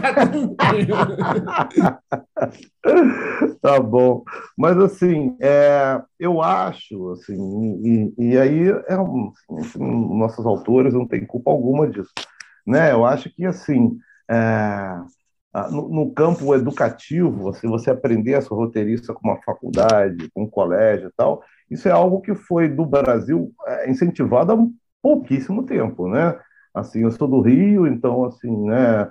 É, moro no Rio minha vida inteira, agora indo para O2, não tanto, mas é, mas assim, é, era a UF, a PUC, mas, assim, mas você não tinha assim, uma, vamos aprender os fundamentos do roteiro, né? Isso pesa muito, né? Basicamente a gente não foi alfabetizado na, na arte do roteiro. A gente começou uhum. a ser alfabetizado na arte do roteiro há pouquíssimo tempo. E a gente, né, assim, a gente sai no tapa, né? Quando agora nos últimos anos não teve por da pandemia, mas quando vinha aqui no Brasil, nossa, a gente lotou ali em São Paulo o shopping era, sei lá, mil pessoas, duas mil pessoas para ver uma aqui, um, um lugar de dois andares, porque a gente sabe que, assim, essa pouca é, é, essa pouca educação que a gente vai ter ali é muito, muito valorosa. Uhum. É, isso pesa muito na vida da gente, né? Então pesa muito até na, é, é, na, na, na, no, no, skill ali, na habilidade do autor de escrever. A gente nunca teve essa, essa formação mesmo. É, então, assim, o que os americanos, os americanos estão nessa, né? A gente sempre cita os americanos, vamos chamar de de americanizado, mas é isso. Assim, os Estados Unidos entenderam muito, há muitos anos, desde a Segunda Guerra Mundial, eles entenderam que para o país vencer no mundo, eles tinham que investir em cultura, né? investir na, no American Way of Life, daí a invenção disso. Então, desde a Segunda Guerra Mundial, eles começaram a falar, poxa, vamos vender os ideais americanos, o jeito de ser americano para o mundo todo, todo mundo vai, vai sentir orgulho e inveja do nosso jeito e vai tentar né? Vai todo mundo comprar produtos americanos e vai querer vir mostrar os americanos, vai dar valor aos profissionais americanos. Então, eles entenderam isso há 80 anos atrás, 90 anos atrás. É, e a partir disso se formou uma indústria é, e uma, é, uma indústria muito bem aparelhada, né? Isso com educação. As, as, faculdades americanas têm cursos de roteiro incríveis desde a década de 40, 50, né? Não só de roteiro, como de direção, como edição e tal. É, então, isso prepara todo profissional americano há 500 anos atrás. Você tem em qualquer universidade, em qualquer lugar nos Estados Unidos, você vai ter um, um bom curso de formação né, numa área dessa, seja de roteiro, seja de direção. Aqui a gente ainda está numa infância disso, né? Assim, é, quando a roteiraria aí que inaugurou há pouquíssimo tempo é vista como uma um, assim, né, um dos grandes eventos, assim, porque é isso. Você não tem muita oportunidade. Então, é, faltam elementos técnicos, assim, que parece uhum. até uma formulazinha de bolo que eles te dão lá nos Estados Unidos ou no resto do mundo. A Inglaterra também tem uma indústria boa, a França tem uma indústria boa disso, mas ninguém chega perto dos Estados Unidos. Né? A Coreia está chegando perto agora. É, que são coisas muito fáceis, que ajudam você a montar o roteiro de uma maneira muito, muito fácil. E aqui no Brasil falta um pouco disso. Então, tem, tem, tem elementos, tem, tem questões é, primordiais e muito básicas de uma formação do roteiro que, caramba, que às vezes você lê e assim, você fala, caramba, mas isso tá, tá, tá complicado. Quando a gente vai falar de série, é, sabe? Você esquece de plantar um personagem, de repente no, no oitavo episódio da série chega um personagem do nada. É, e para, oi, eu sou personagem tal. Você fala, caramba, esse personagem tinha que estar plantado há sete episódios atrás, sabe? Essa cena tinha que ser menor. Esses diálogos estão absurdos, sabe? Tem gente que escreve ah, uma paz, uma lauda, uma lauda de, de um personagem fazendo um monólogo, que são coisas básicas que você tinha que aprender literalmente na escola, né? Mas aqui a gente não tem chance. Muitos dos nossos roteiristas estão vindo Estão ah, vendo muito Aaron Sork. Estão vendo muito Aaron Sork. É. Ontem eu vi o trailer aí do. Puta, cara, já... parece foda, né? Parece um filmaço. Lucy. Tô é. doido pra ver. E, e, mesmo com Nicole Kidman fazendo a Lucy, a, a papel da Lucy, porque eu não acho, né? É meio estranho. Kidman, hoje em dia. Né? Acho que não tem muito perfil dela, mas é, só de ser Aaron Sork, meu Deus do céu. É, então é isso, leram muito Aaron Sork. A, a, nossa formação, na época que eu, que eu né, quis começar a escrever, a minha formação era essa, era comprar um livro lá de fora do Sid Field, e ler o livro do Sitfield, né? E, e aqui no Brasil o Doc Comparato. Você comprava esses livros e pronto, você lia os dois livros e falava, estou pronto para ser um roteirista. Pronto, e aí você começou a trabalhar. Quando a gente sabe que é isso, né? Qual a diferença de você ter dois livros e começar a trabalhar ou você lá ter quatro anos de curso e sentar todo dia e ver filme junto e decupar o filme junto e saber o que, que funciona, o que, que não funciona, por que, que esse filme deu errado, por que, que esse filme deu certo, todo mundo conversando junto com uma pessoa que entende tudo. Olha a diferença. Assim, a gente, coitado, a gente, a gente quase, quase tem que, tem que botar, quase, quase é, acredita só na sorte, né? Se não for a sorte te ajudando, não tem como você chegar num, num lugar muito longe. É, então, temos esse problema no Brasil que está sendo remediado aos poucos. Mas tá, eu acho que, claro que a cada vez mais, até com a chegada dos streamings aí, Deus abençoe os streamings, apesar de eu querer que a gente tivesse né, um player, vários players fortes como a Globo aqui, que, né, assim, nada contra as indústrias estrangeiras, as empresas estrangeiras, mas se a gente tivesse é, empresas fortes brasileiras, né? Poxa, que maravilha ser que entendessem um pouco mais é, o, o, nosso, a nossa cultura, o nosso mundinho, é, como a Globo, né, durante muito tempo entendeu.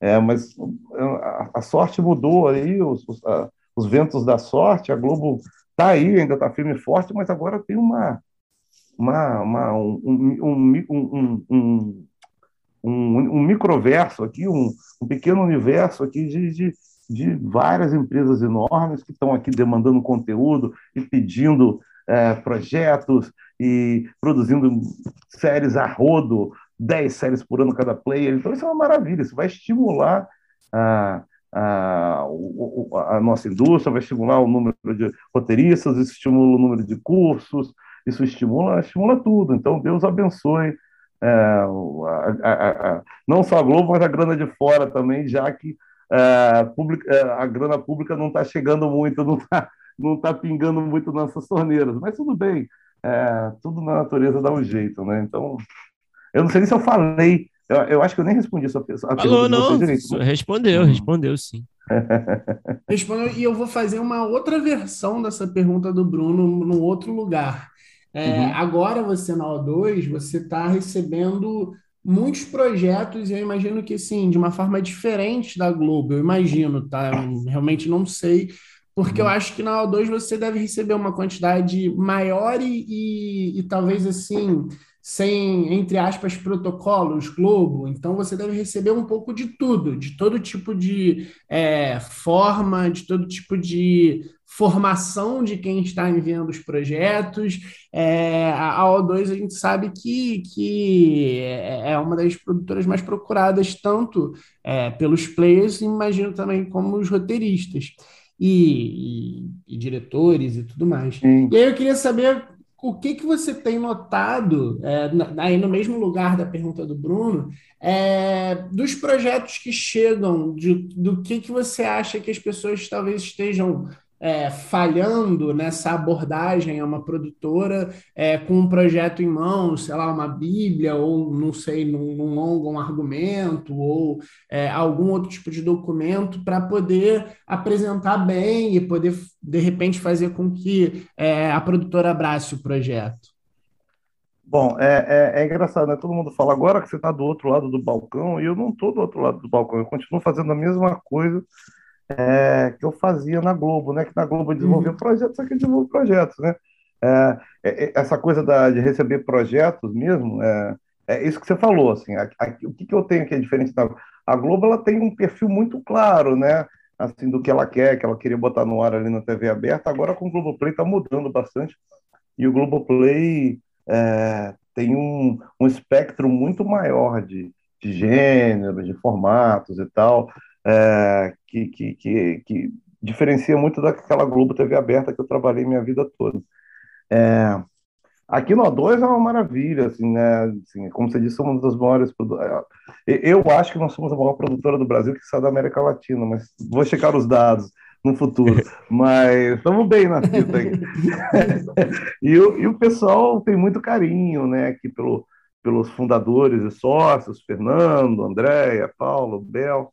É, então, assim, é, as melhores pessoas do mundo estão sempre atrás do O2. Eu recebo muita, muita gente, inclusive eu estou devendo muita gente que eu prometo, gente, eu vou dar um feedback, mas é tanta coisa que chega, vocês não têm, é, é quase, eu vou te dizer que é a mesma é, volume de projetos que eu recebia na Globo. É, é, imagino. Achava até que seria mais, para te falar a verdade. É, é, cara, é. E a equipe é menor um pouco, né? Na Globo a gente, na Globo a gente era a gente era mal acostumado, né? Então a gente tinha, nossa, nossa equipe era enorme lá. Então era muita gente lendo e, e gente que também entendia. Assim, é bom você trabalhar sempre com gente que tem um perfil parecido, que gosta também, tem a paixão pelo, pelo, seu, pelo seu ofício. Então era muita gente lendo e era bom a gente conversar sobre os projetos e tal. É, aqui também, continuando, continuo trabalhando com as pessoas que, eu, que amam, João, Iana, é, sabe? São pessoas que, que, que curtem muito é, é, a Rei, então são pessoas que, que, que curtem muito também é, o audiovisual e a gente está sempre conversando. Mas é menos gente para essa leitura e para essa gestão dos projetos. É, eu, eu acho que assim, eu tenho uns conselhos meio básicos que eu dou para todo mundo, é, que é o seguinte: um, um, assim, antes de entregar seu projeto, é, tenta ver se é algo realmente inédito, sabe? Se é algo que, que não tem nada muito parecido no mercado. É, às vezes as pessoas. É, uma coisa que é muito comum assim é. Ah, vou fazer a Breaking Bad é um sucesso. Todo mundo traz projeto sobre pessoas, sabe? O cara, o cara comum que tem que virar bandido tem que virar traficante. É, aí Round Six é, é, é, é, sucesso, né? O Squid Game é sucesso. Aí todo mundo traz é, esses jogos mortais aí. Tortura, esse, todo mundo esse, com projeto de é, tortura. tortura. Torture porn. Torture porn. Essas competições sanguinárias. Então, assim, tem esses movimentos de tendência. Mas, mas assim, saque para ver se seu projeto é inédito mesmo. Assim, se for para ser uma cópia dessas coisas que estão fazendo sucesso, não, não, porque isso que está fazendo já está fazendo sucesso. A gente não quer trazer nada aqui, principalmente no O2. A O2 ela tem um histórico grande de ser uma, né, um, uma empresa que abre fronteiras, né, uma empresa que toca em assuntos que nunca tocou, né, que vem com ideias novas, que está sempre ali.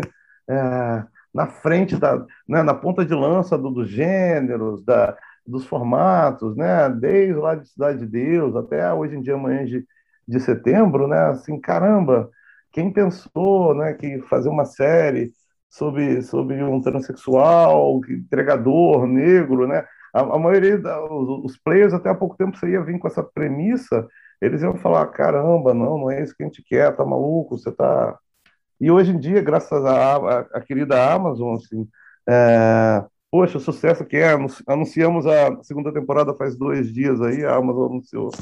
É, é um super, um super estudo de caso para a gente. Então, assim, é isso, assim, pensa nessa série que ninguém nunca pensou, é, pensa nesse Squid Game que ninguém nunca pensou, por mais que seja difícil e você tem que mostrar 10, 15, 20 vezes, acredite naquilo. Agora tem uma outra coisa também que eu sempre estimulo as pessoas. Também não tenha só essa carta na mão. Essa carta pode ser, vai valer muito, você vai ficar a vida inteira, eu tenho esse projeto, tenho esse projeto, mas tem outros projetos também. Também tem aquele outro tipo de autor, de criativo no Brasil, que é aquele cara que tem o mesmo projeto, ele volta com esse projeto todo ano para você. Ah, mas tá na hora de fazer, tá na hora de fazer, tá na hora de fazer. E eu falo assim, o que mais você tem? Ele não tem mais nada, ele só acredita naquele projeto.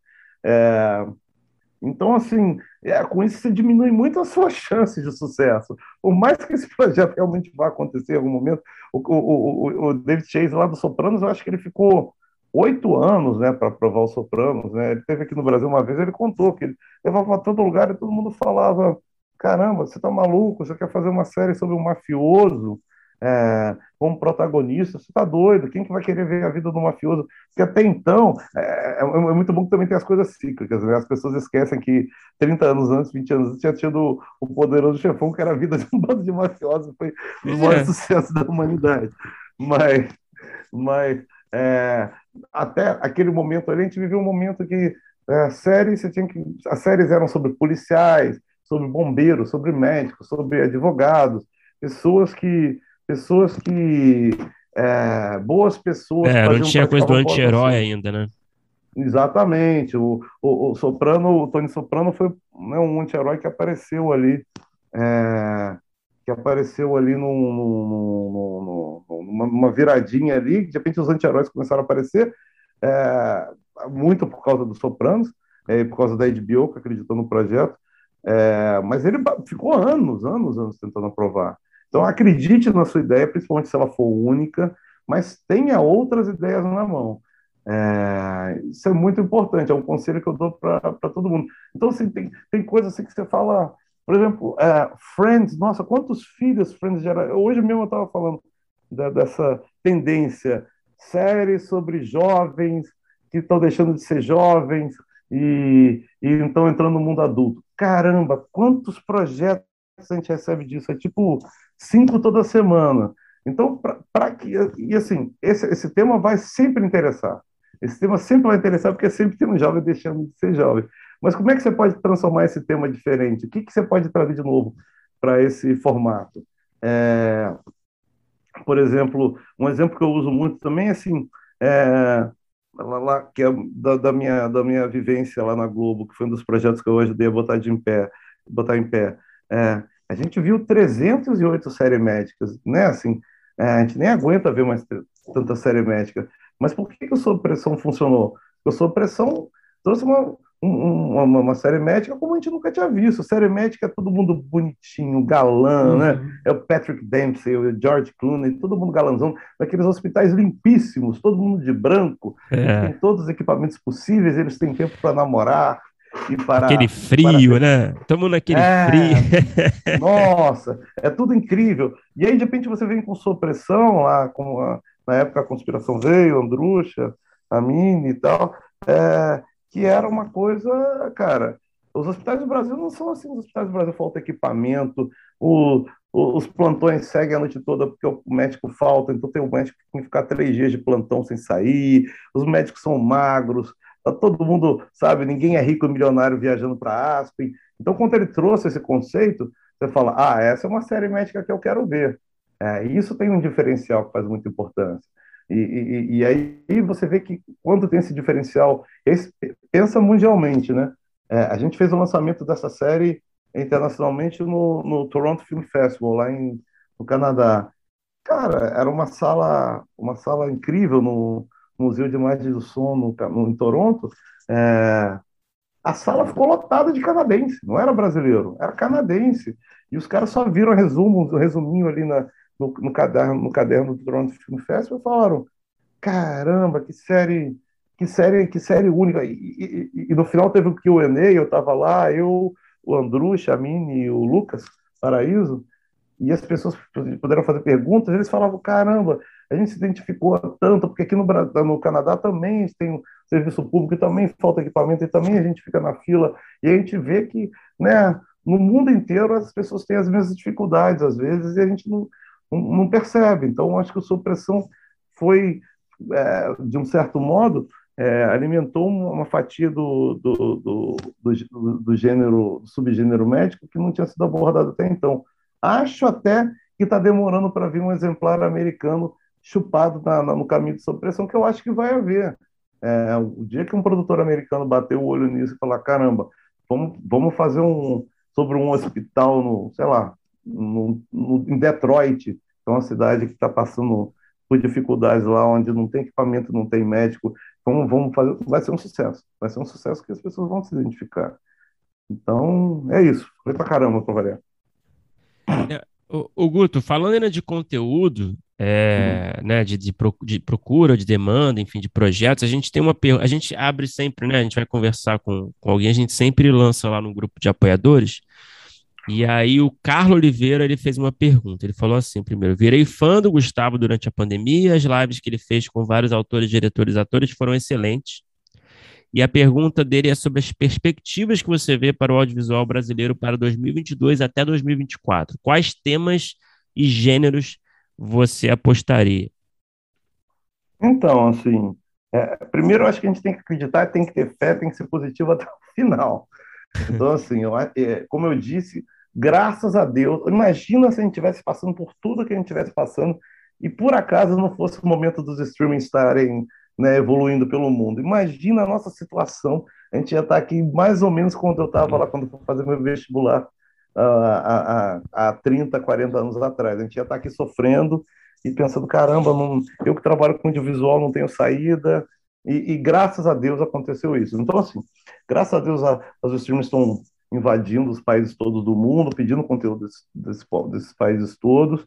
É, esse é um processo que vai continuar, ainda a gente ainda tem players que não entraram aqui, né, o, a Peacock não entrou firme aqui com a, com a, a Universal, não entrou firme aqui com a plataforma deles da Peacock, a, a Apple ainda não produziu nada nacional, é, o Start Play ainda não produziu nada nacional, o Paramount Plus já anunciou que vai que vai produzir, mas ainda não, a gente ainda não viu. Mas então, assim, isso tudo aponta para boas perspectivas, né? Eu acho que tem mais ainda do que essa demanda que a gente já tem nesse momento, que são Globoplay, é, Netflix, Amazon, HBO e Disney, Disney barra Star, a gente vai ter mais gente ainda, isso é ótimo. Então, isso, nossa indústria vai continuar sendo incentivada, vai continuar crescendo, se Deus quiser.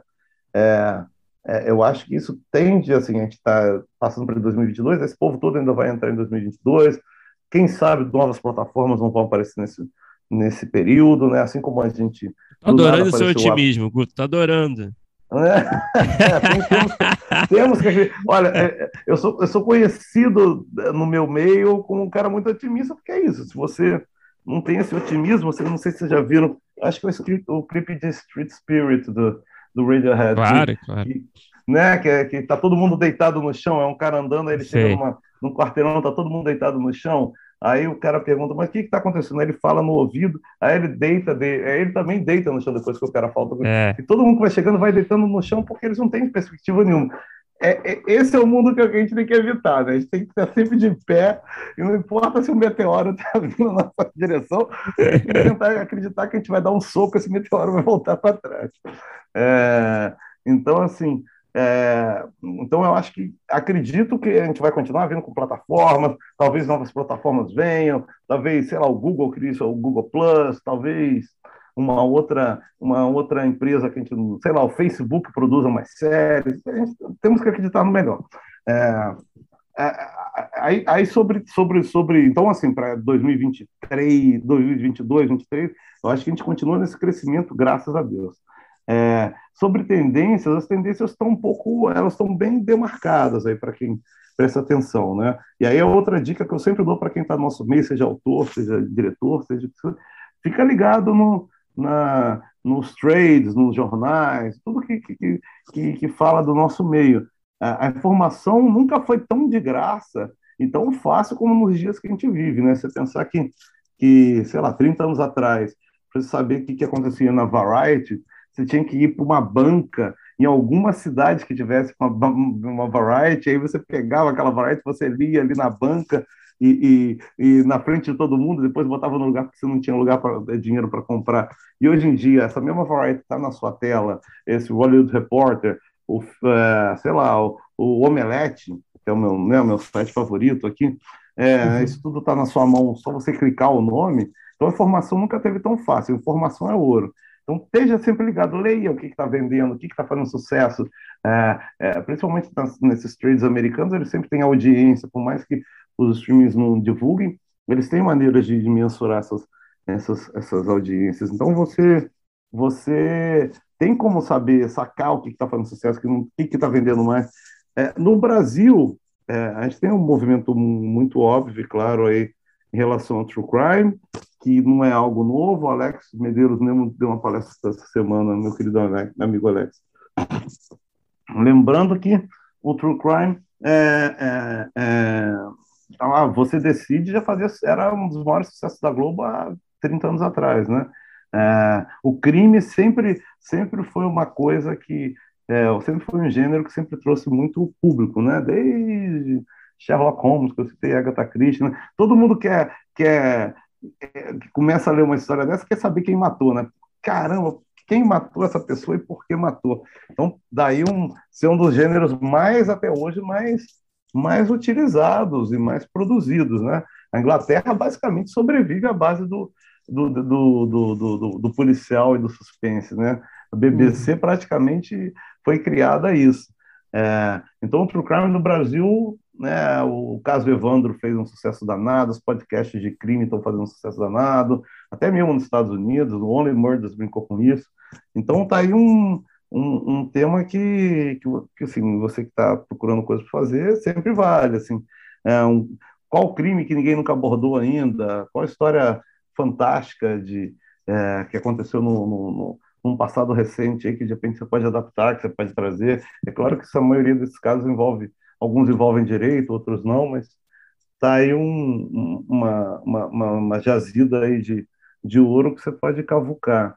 É, e, e, aí você tem que pensar em que mais, assim, é, eu, eu acho que, que a comédia popular zona, assim, bem popular, continua sem sair, por mais que a gente tenha falado dessa, da, da dificuldade de produzir boas comédias, principalmente em forma de série, mas em forma de longa, essa comédia zona aqui, né, continua vendendo muito.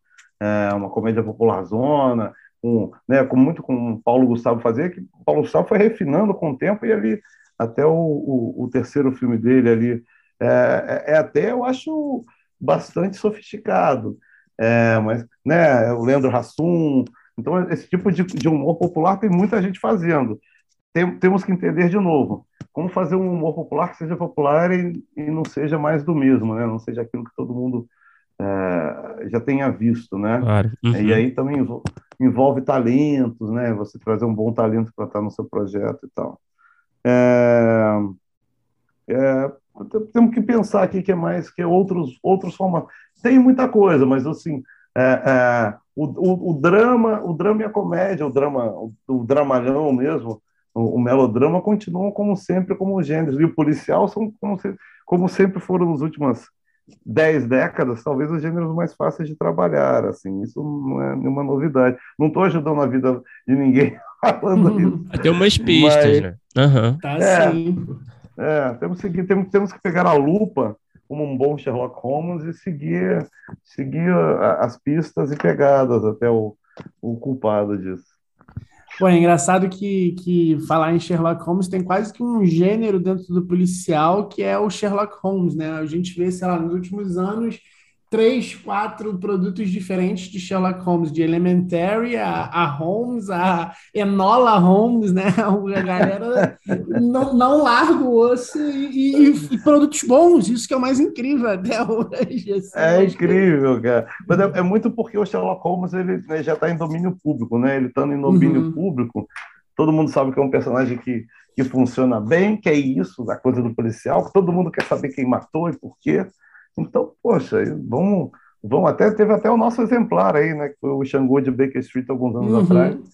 Que é bom, por sinal, eu gosto muito do Xangô de Baker Street, adorei. É uma o... delícia, o né? livro e, e, o filme. Pois é, o Gil Soares aí, Joaquim de Almeida no papel de Sherlock Holmes, era muito legal. É, na, aliás, na última resposta você marcou aí algumas coisas para conquistar a gente aqui. Você falou de é, Radiohead, que o Bruno já estava. É, nervoso aqui, fiquei nervoso. Na entrevista, ele pô, caiu no chão e falou de true crime e, e, e, suspense e crime, que é uma coisa que eu adoro também. A gente está aqui de joelho na entrevista, é, né? É que é engraçado, né, cara, que o Radiohead vem assim nos lugares muito que a gente não espera aqui. a gente tava com, com quem a gente conversou também, que foi mencionado, que eu não esperava? Ah, não lembro. Foi já, o Cláudio lá, né? duas Foi ou três vezes que quando vem essa chave, o Bruno treme, que eu sei. É, né? Eu não espero, não tô esperando, gente. Mas é que porque o Radiohead é isso, é, é, a gente gosta de, de coisas, né? É o bom gosto, né? O, é aquele é, o, o, o, o, topo, o topo ali do, do bom gosto musical. Acho que é o bom Radiohead nos últimos 20 anos. Pessoas que querem contigo, boas coisas contigo. na vida tem que ouvir Radiohead. Tô contigo. A gente é triste, mas a gente tem um gosto top. a gente não é triste. A gente pensa, a gente pensa muito nas coisas, entendeu? Não é tanta tristeza, é mais. Gente é reflexivo, é mais... né? Ô, Guto, ai, ai. uma outra coisa que eu queria te perguntar, assim, é que tem um outro lugar para o roteirista que eu também acho que você pode dar boas dicas, que é, a gente sabe, conversou bastante com você sobre essa coisa é, de projetos e novas ideias e, e, e lugares que talvez o mercado esteja de olho, mas uma dúvida que me vem, assim, eu tenho certeza que muitos dos nossos ouvintes falam com a gente sobre isso, é, de não necessariamente essa coisa do roteirista vendedor de ideia, mas assim, é, você tem alguma dica para o roteirista que quer se colocar no mercado para, por exemplo, escrever numa sala que, que esteja abrindo, que esteja para rolar, é, como, como se apresentar, como se colocar, porque a gente sabe que, que não é fácil é, acertar num projeto, vender um projeto, tem todos, principalmente o roteirista tem que é, a, a, produtora acreditar nele, ainda a produtora vai levar para o player, tem todo um caminho longo, mas assim, o roteirista ele também tem esse lugar que, que é, é bom, é ótimo, inclusive, e até necessário, que é escrever e participar de sala, assistente, etc. É, eu queria saber se você tem dica assim, para quem está querendo se colocar mesmo no mercado e conseguir ter essas oportunidades. É, é, eu acho que Eu acho que. Primeiro que assim, o cara que quer ser roteirista, e a gente sabe disso, vocês dois também, são, fazem excelentes projetos, por sinal, a gente nem falou dos projetos de vocês, eles já trouxeram, são excelentes, entendeu? Os que eu não levar, o resto que está ouvindo aqui leva. É. Tá? Que os dois produzem ótimos textos. Mas é, o, o, roteirista tem que estar tá escrevendo todo dia, né? Quem, quem, gosta, quem gosta de escrever tem que estar tá escrevendo todo dia, porque escrever é um músculozinho ali que você tem que estar tá exercitando todo santo dia, tem que sentar ali. É, na, na, naquela autobiografia lá do Stephen King, ele cita, tem que sentar ali na frente, na, na escrivaninha, quatro horas por dia, mesmo que não saia nada, fica ali tentando. É, que é isso, né? Você tem que ter um bom material para mostrar, né? Você tem que ter, tem que, às, às vezes, às vezes me chegam aqui, é, umas pessoas falam assim, ah, quero trazer essa pessoa para minha equipe para escrever, assim, na Globo faziam aqui também, não, quero trazer uma pessoa para escrever, aí eu vou olhar o currículo da pessoa, a pessoa, aí eu falo, caramba, mas a pessoa não escreve, ele, sei lá, é ator, ou fez só um curso, ah, mas eu tenho certeza Cara, e na hora que senta, não adianta, não adianta, não sai, porque essa pessoa não escreve todo dia. E aí a gente tem um problema enorme lá na frente, que aí o autor, o cara que trouxe, fala assim: caramba, aquele autor que eu trouxe não está funcionando, porque o roteiro dele não está saindo. E sei lá, o cara fala: caramba, mas eu falei, esse cara não é autor. Esse cara, para ser autor, ele tem que escrever todo dia, todo dia tá você forçar a espremer ele. Quando lá atrás eu te falei, ele, ele sabe, ele é, ele é outra coisa, ele é diretor e tal. E, é isso, tem, pra, ainda mais esse ritmo industrial que a gente tem hoje em dia, se você pega um cara que está precisando de ajuda, vai acabar com a sua sala, vai te derrubar completamente. Então, corra atrás dos bons roteiristas, das pessoas que querem escrever mesmo, que tem de escrever todo dia gosta de escrever. Mas, é, mas dito isso, é, eu acho que você tem que estar sempre assim, conversando com as pessoas do seu meio mesmo, né?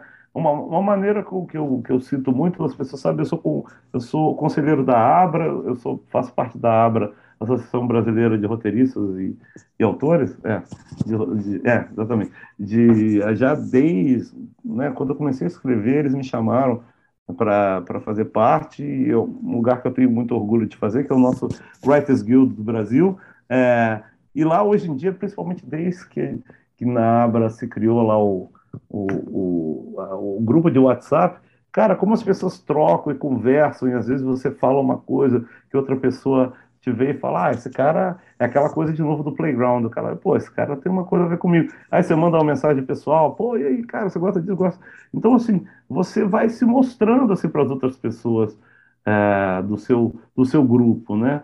É, é, claro que eu odeio aquelas pessoas que ficam se mostrando, que ficam querendo aparecer. Não é esse tipo de querer aparecer. É aquela coisa, é, aquela coisa honesta mesmo. Eu sempre prego muita honestidade, assim. Então, assim, é, essa, essa, paixão mesmo, você mostrar que gosta de um determinado assunto, de, de algum determinado tema, com aquela, né, com, realmente com o coração, você sempre vai achar uma outra pessoa que tem aquela paixão também, seja um gênero, seja um formato, seja um personagem, seja o que for, uma temática. É, e nessa troca de informações você vai formando seus próprios grupos, né? Então, é, vai ter alguém que sabe que, que cara, esse cara está começando agora, estou precisando de alguém que está começando agora para minha sala. Porque tem espaço nas salas para isso, né? Tem um assistente de roteiro, às vezes você traz um cara que está se formando na faculdade, então tem um espaço para o cara novo.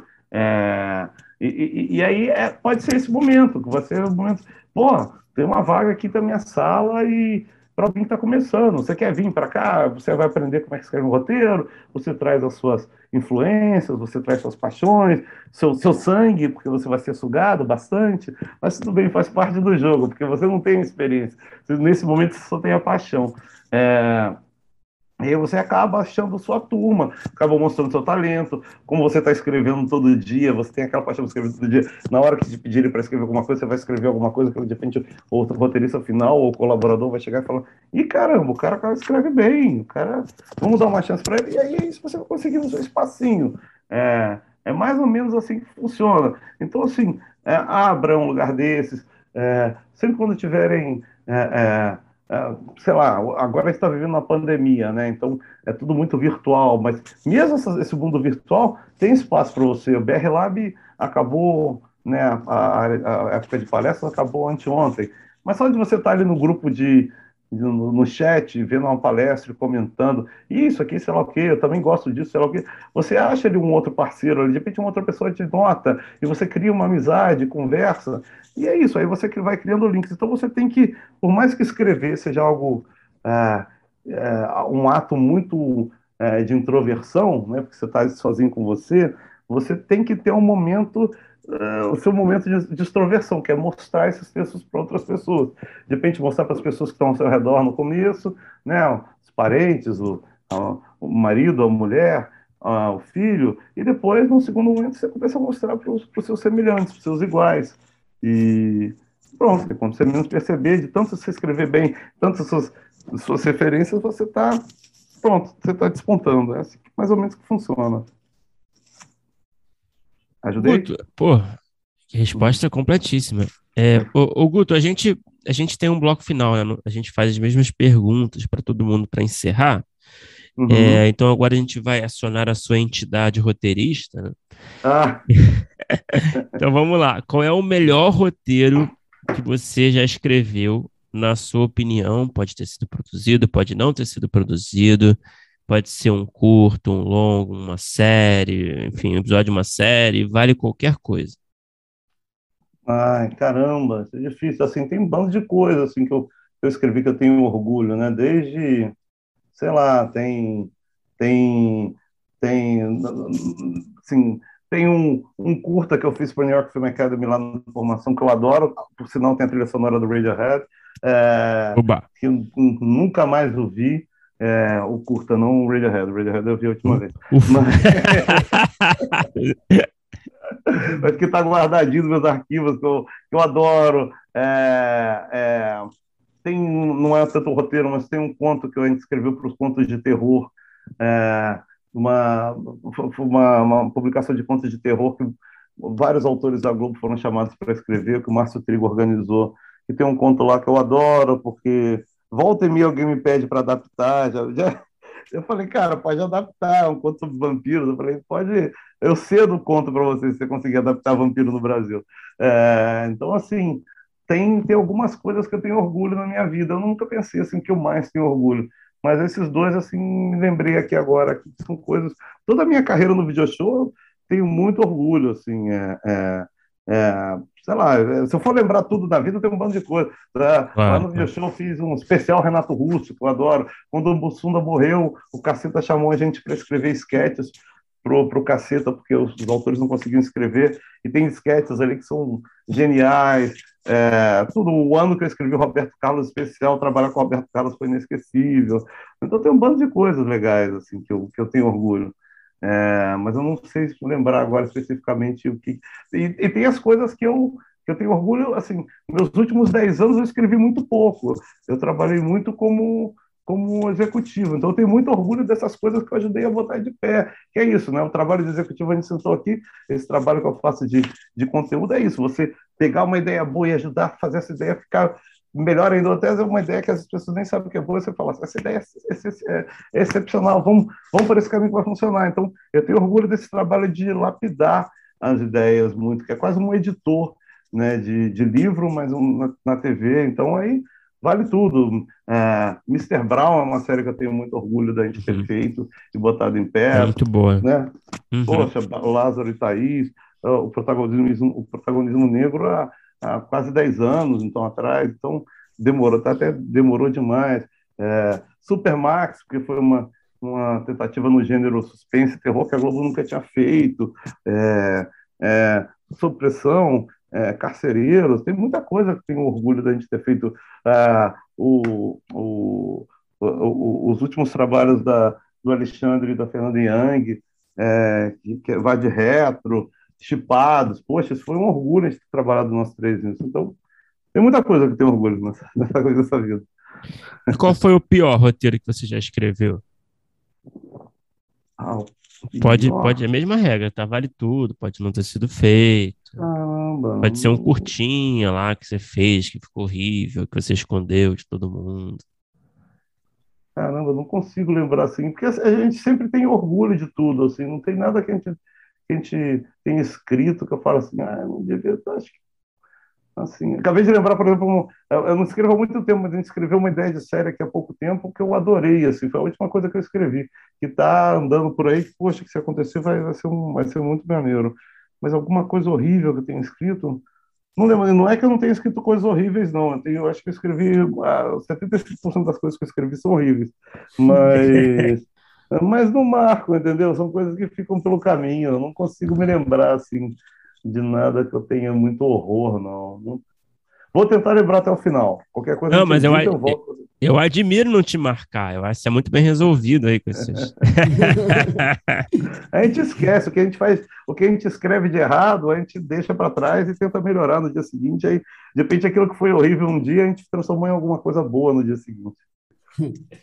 Ô, Guto, acho que eu vou facilitar para você, mas não hum. sei se, se vai ser tão fácil assim. Pelo menos é num outro lugar a pergunta. O que que você assistiu que assim que você acabou de ver, você pensou, putz, eu queria ter escrito isso? Pode ser série, pode ser filme, pode ser nacional, estrangeiro, pode ser qualquer formato, qualquer coisa que você tenha assistido. Falou, pô, queria ter escrito isso. Caramba, tem muita coisa, né? Tem muita coisa que você fala, que você olha e você fala, sabe? Tudo do Charles Kaufman. Você assim fala, ai meu Deus do céu, sabe? O Brilho Eterno de uma Noite Sem Lembranças, ou, ou lá o, o, o, o Fincher com o Kevin Walker lá, o, o Fight Club, que você, porra, você fala, caramba, quem foi o gênio que escreveu isso? Qualquer coisa do Tarantino. Eu acho que a última coisa que eu tive que eu li, que me surpreendeu muito, que você fala assim, eu não, nem pensei assim, eu queria ter escrito isso, mas eu falo assim, caramba, que cara genial, que orgulho. Foi a, a adaptação do Once Upon a Time in Hollywood que o Tarantino lançou há pouco tempo agora, não sei se vocês leram. Sim, o livro, é... né? Sim. Todo mundo, eu queria muito ler, todo mundo fala muito bem, né? Poxa, o livro é sensacional, porque você. Eu, adoro Tarantino, como, né, todo mundo que escreve bem, acho que tem que gostar do Tarantino, por mais que seja para uhum. meter o pau depois. É, e, o, e o livro, cara, eu fui ler achando que era simplesmente uma adaptação, né? As cenas do, do filme contadas no livro. E não é nada disso, né? Ele conseguiu mostrar todos os espaços vazios entre as cenas do filme, né? Ele pega basicamente os mesmos personagens, a mesma história e escreve um bando de coisa que você não viu no filme, mas você sabe que está lá. Ele, é, é como se ele pegasse todas as cenas deletadas e fizesse um livro sobre isso. E, e, é genial, porque tem todo um arco de personagens diferentes, a história é diferente, o final é diferente, mas são aqueles mesmos personagens. E, e pô, tem tanta coisa genial. O Tarantino é tão legal porque ele quebra tanta coisa que você não. não é, tanta regra implícita que você se obriga a cumprir, e de repente ele quebra, e assim, você nem percebia que aquilo era uma regra na sua vida, então, sabe, você vê, caramba, eu não vou dar spoilers do livro, mas tem coisas geniais no livro, tem coisas geniais. Pô, eu vou correr atrás agora. Vale a pena, vale a pena. E, bom, Guto, para terminar, né, é, qual é o projeto que você tem, é um, um, roteiro que você tem escrito, talvez uma ideia, pode nem estar tá escrita, mas está ali, né, tá ali no, no, lado, né? Que você sonha em vê-lo realizado algum dia. Você falou dessa série, talvez, né? Que você tinha escrito, o último projeto que você ah, escreveu. Ah, Eu não sei se seria ela. Claro, fica à vontade para falar o quanto você quiser. É, pode ser mais superficial. Mas seria esse projeto? Qual é o projeto que está no topo da sua lista de desejos? Caramba, é, assim, a gente não pode falar muito do que ainda não foi realizado, não porque eu nem tenho medo de roubar as ideias, nem nada, mas é porque às vezes você já conversou né, com o player e tal, claro. mas tem um, tem, é, logo antes para ir para o 2, assim, no meu período Globo 2, a gente, eu sentei um dia com um amigo grande aí que, que escreve muito bem, muito melhor do que eu, e dirige muito melhor que eu, a gente criou um conceito para uma série aí, que é engraçado, que tem muito a ver com, a gente nem sabia, porque isso foi pré-pandemia, né, mas essa mania hoje em dia que virou multiverso. Eu já gostava dos quadrinhos, mas hoje em dia, multiverso é tudo. A Marvel tem multiverso, a DC tem multiverso, todo mundo tem multiverso, tem séries de multiverso. É, daqui a pouco tem uma novela de multiverso, que era uma coisa sobre isso, mas bem brasileira mesmo, que eu falei com aquele twist brasileiro. É, vamos ver se ela acontece. E tem umas histórias, assim, tem uma outra história que eu formatei já há alguns anos aqui, que eu eu quero botar de pé, mas ela é específica porque ela é, refere a um momento específico. Porque assim, tem umas histórias no Brasil, e isso é. é assim, você entra, pega um, uma história, entra no Wikipedia, digita um nome que alguém disse para você que é fantástico, e tenho certeza que você vai achar uma história fantástica. Os personagens brasileiros têm histórias fantásticas inacreditáveis. E tem uma história do, do começo do século passado, 1900 porque é quase, quase um Indiana Jones brasileiro, uma mistura de Indiana Jones com, com James Bond brasileiro, que é uma história inacreditável, é, uma figura brasileira passou no começo do século passado que eu, que eu quero que a gente faça, que é muito, muito, muito legal. É, cruza o Brasil inteiro, Europa, Estados Unidos, tudo é bem mix de Indiana Jones com James Bond. Mas é isso, eu não posso falar muito porque é isso, já está conversado aqui e ali, mas tem essas coisas todas, assim. É, fico pensando o que mais eu gostaria de ver na tela. E, hoje em dia eu fico assim, é, tem uma outra coisa que eu posso, um outro caminho dessa pergunta que eu posso fazer, é isso, é, coisas que eu gostaria de ver na tela. Mas hoje em dia sabia que eu não, eu já morro de medo de ver na tela as coisas que eu gosto muito. É, Sandman é uma das coisas favoritas da minha vida. Caramba, assim, tô morrendo de medo para essa adaptação, mesmo sendo do Neil Gaiman. Eu adoro o Neil Gaiman, mas para mim ele não sabe fazer TV. Ah, eu acho que vai ser uma tristeza. Até quando eu vi o Será? Mas, pô, eu tô animado com as coisas que saíram, os materiais que. Ah, o, o, elenco, as coisas que deram a saída aí, os previews, eu tô. Eu ainda tô acreditando que vai dar. Ai, meu Deus, mas você viu Good Homens? Nossa, Good Homens ele destruiu uma coisa horrenda. O American Gods, o livro também é sensacional. Ele assumiu a segunda temporada, aquilo virou uma, uma tristeza. Ele sabe escrever livro, mas ele não sabe fazer é. série, sabe? Livro e, e quadrinho, né? Ele, ele escreve bem nessas duas mídias, assim, bem. Assim, eu adoro os quadrinhos dele. Tem é, até quando a gente conversou, tem um projeto que eu mostrei para você que é tipo é, uma das minhas grandes inspirações foi o livro do cemitério dele, que era uma coisa que, Sim, que, que envolve assim, sobrenatural tal. E, e pô, chega na, realmente chega produto para TV, ele realmente não acerta assim, como muito fã dele, eu acho que ele ainda não acertou. Eu vou, eu vou ser um pouco Guto Gontijo aqui, ficar em pé e dizer ele ainda não acertou, mas pode ser que sempre seja o lugar, sabe? Talvez ele esteja aprendendo, entendeu? Talvez ele leve um, um período aí, mas tem, tem, tem essa coisa também, tem pessoas incríveis que, que, que sabe, quando você muda sabe, autores que vão trabalhar no cinema não escrevem tão bem, mas isso não deixa de fazer, deixa, de, de eles serem gênios nos dois campos, né? Então, é. o Stephen King mesmo é um cara que eu acho que os livros do Stephen King são geniais, assim, para quem gosta de suspense e terror, mas quando ele vai fazer cinema e TV, nossa, é, é e a melhor adaptação dele ele não curte, né? Que é o Iluminado. Exatamente. Ele odeia o Iluminado. Que, é, que é, o mais cinemão de todos, pô. ele nunca conseguiu chegar nem perto. Isso demonstra é. o, o, pouco entendimento que ele tem pelo audiovisual, né? É, assim, que é uma das coisas mais fiéis aos livros dele, mas ele não curte. E, e é isso. Tudo que ele faz, que ele geralmente escreve, é aquele no final, assim, aquela decepção. Então é isso, é, morro de medo desse Sandman. Não quero... o, o Tarantino surpreendeu exatamente pelo contrário, né? Eu não esperava que um livro do Tarantino fosse ser tão divertido. Assim.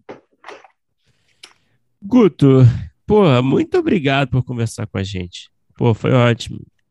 De nada, de nada. Espero que tenha sido útil aí para todos.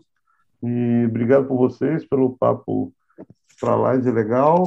E obrigado por terem dedicado esse tempo a mim. Espero que as pessoas que estejam ouvindo aí estejam curtindo. Se estiverem curtindo, mandem sinais de fumaça dizendo que curtiram. Se não curtiram, também mandem. Claro, a gente adora feedback, quer saber onde pode melhorar. Sem feedback nessa vida, a gente não melhora. Então, depois não, manda aí. Fala, o que, que foi ruim? O que, que foi ruim? Não, mas tem, mas tem uns feedbacks que são desnecessários. agressivos, né? Tem uns feedbacks não. agressivos. Vamos evitar os feedbacks agressivos, galera. Não, tudo na vida tem que ser, tudo na vida tem que ser com educação. Tudo, é cara. Até a pior notícia que você vai dar, da maneira, sabe, sem grosseria, tudo na educação, tudo na gentileza. A gente chega longe nessa vida. Você pode falar as piores coisas, você falar de forma gentil, é... garanto que a pessoa do outro lado vai falar obrigado. É... Ah, valeu, Guto.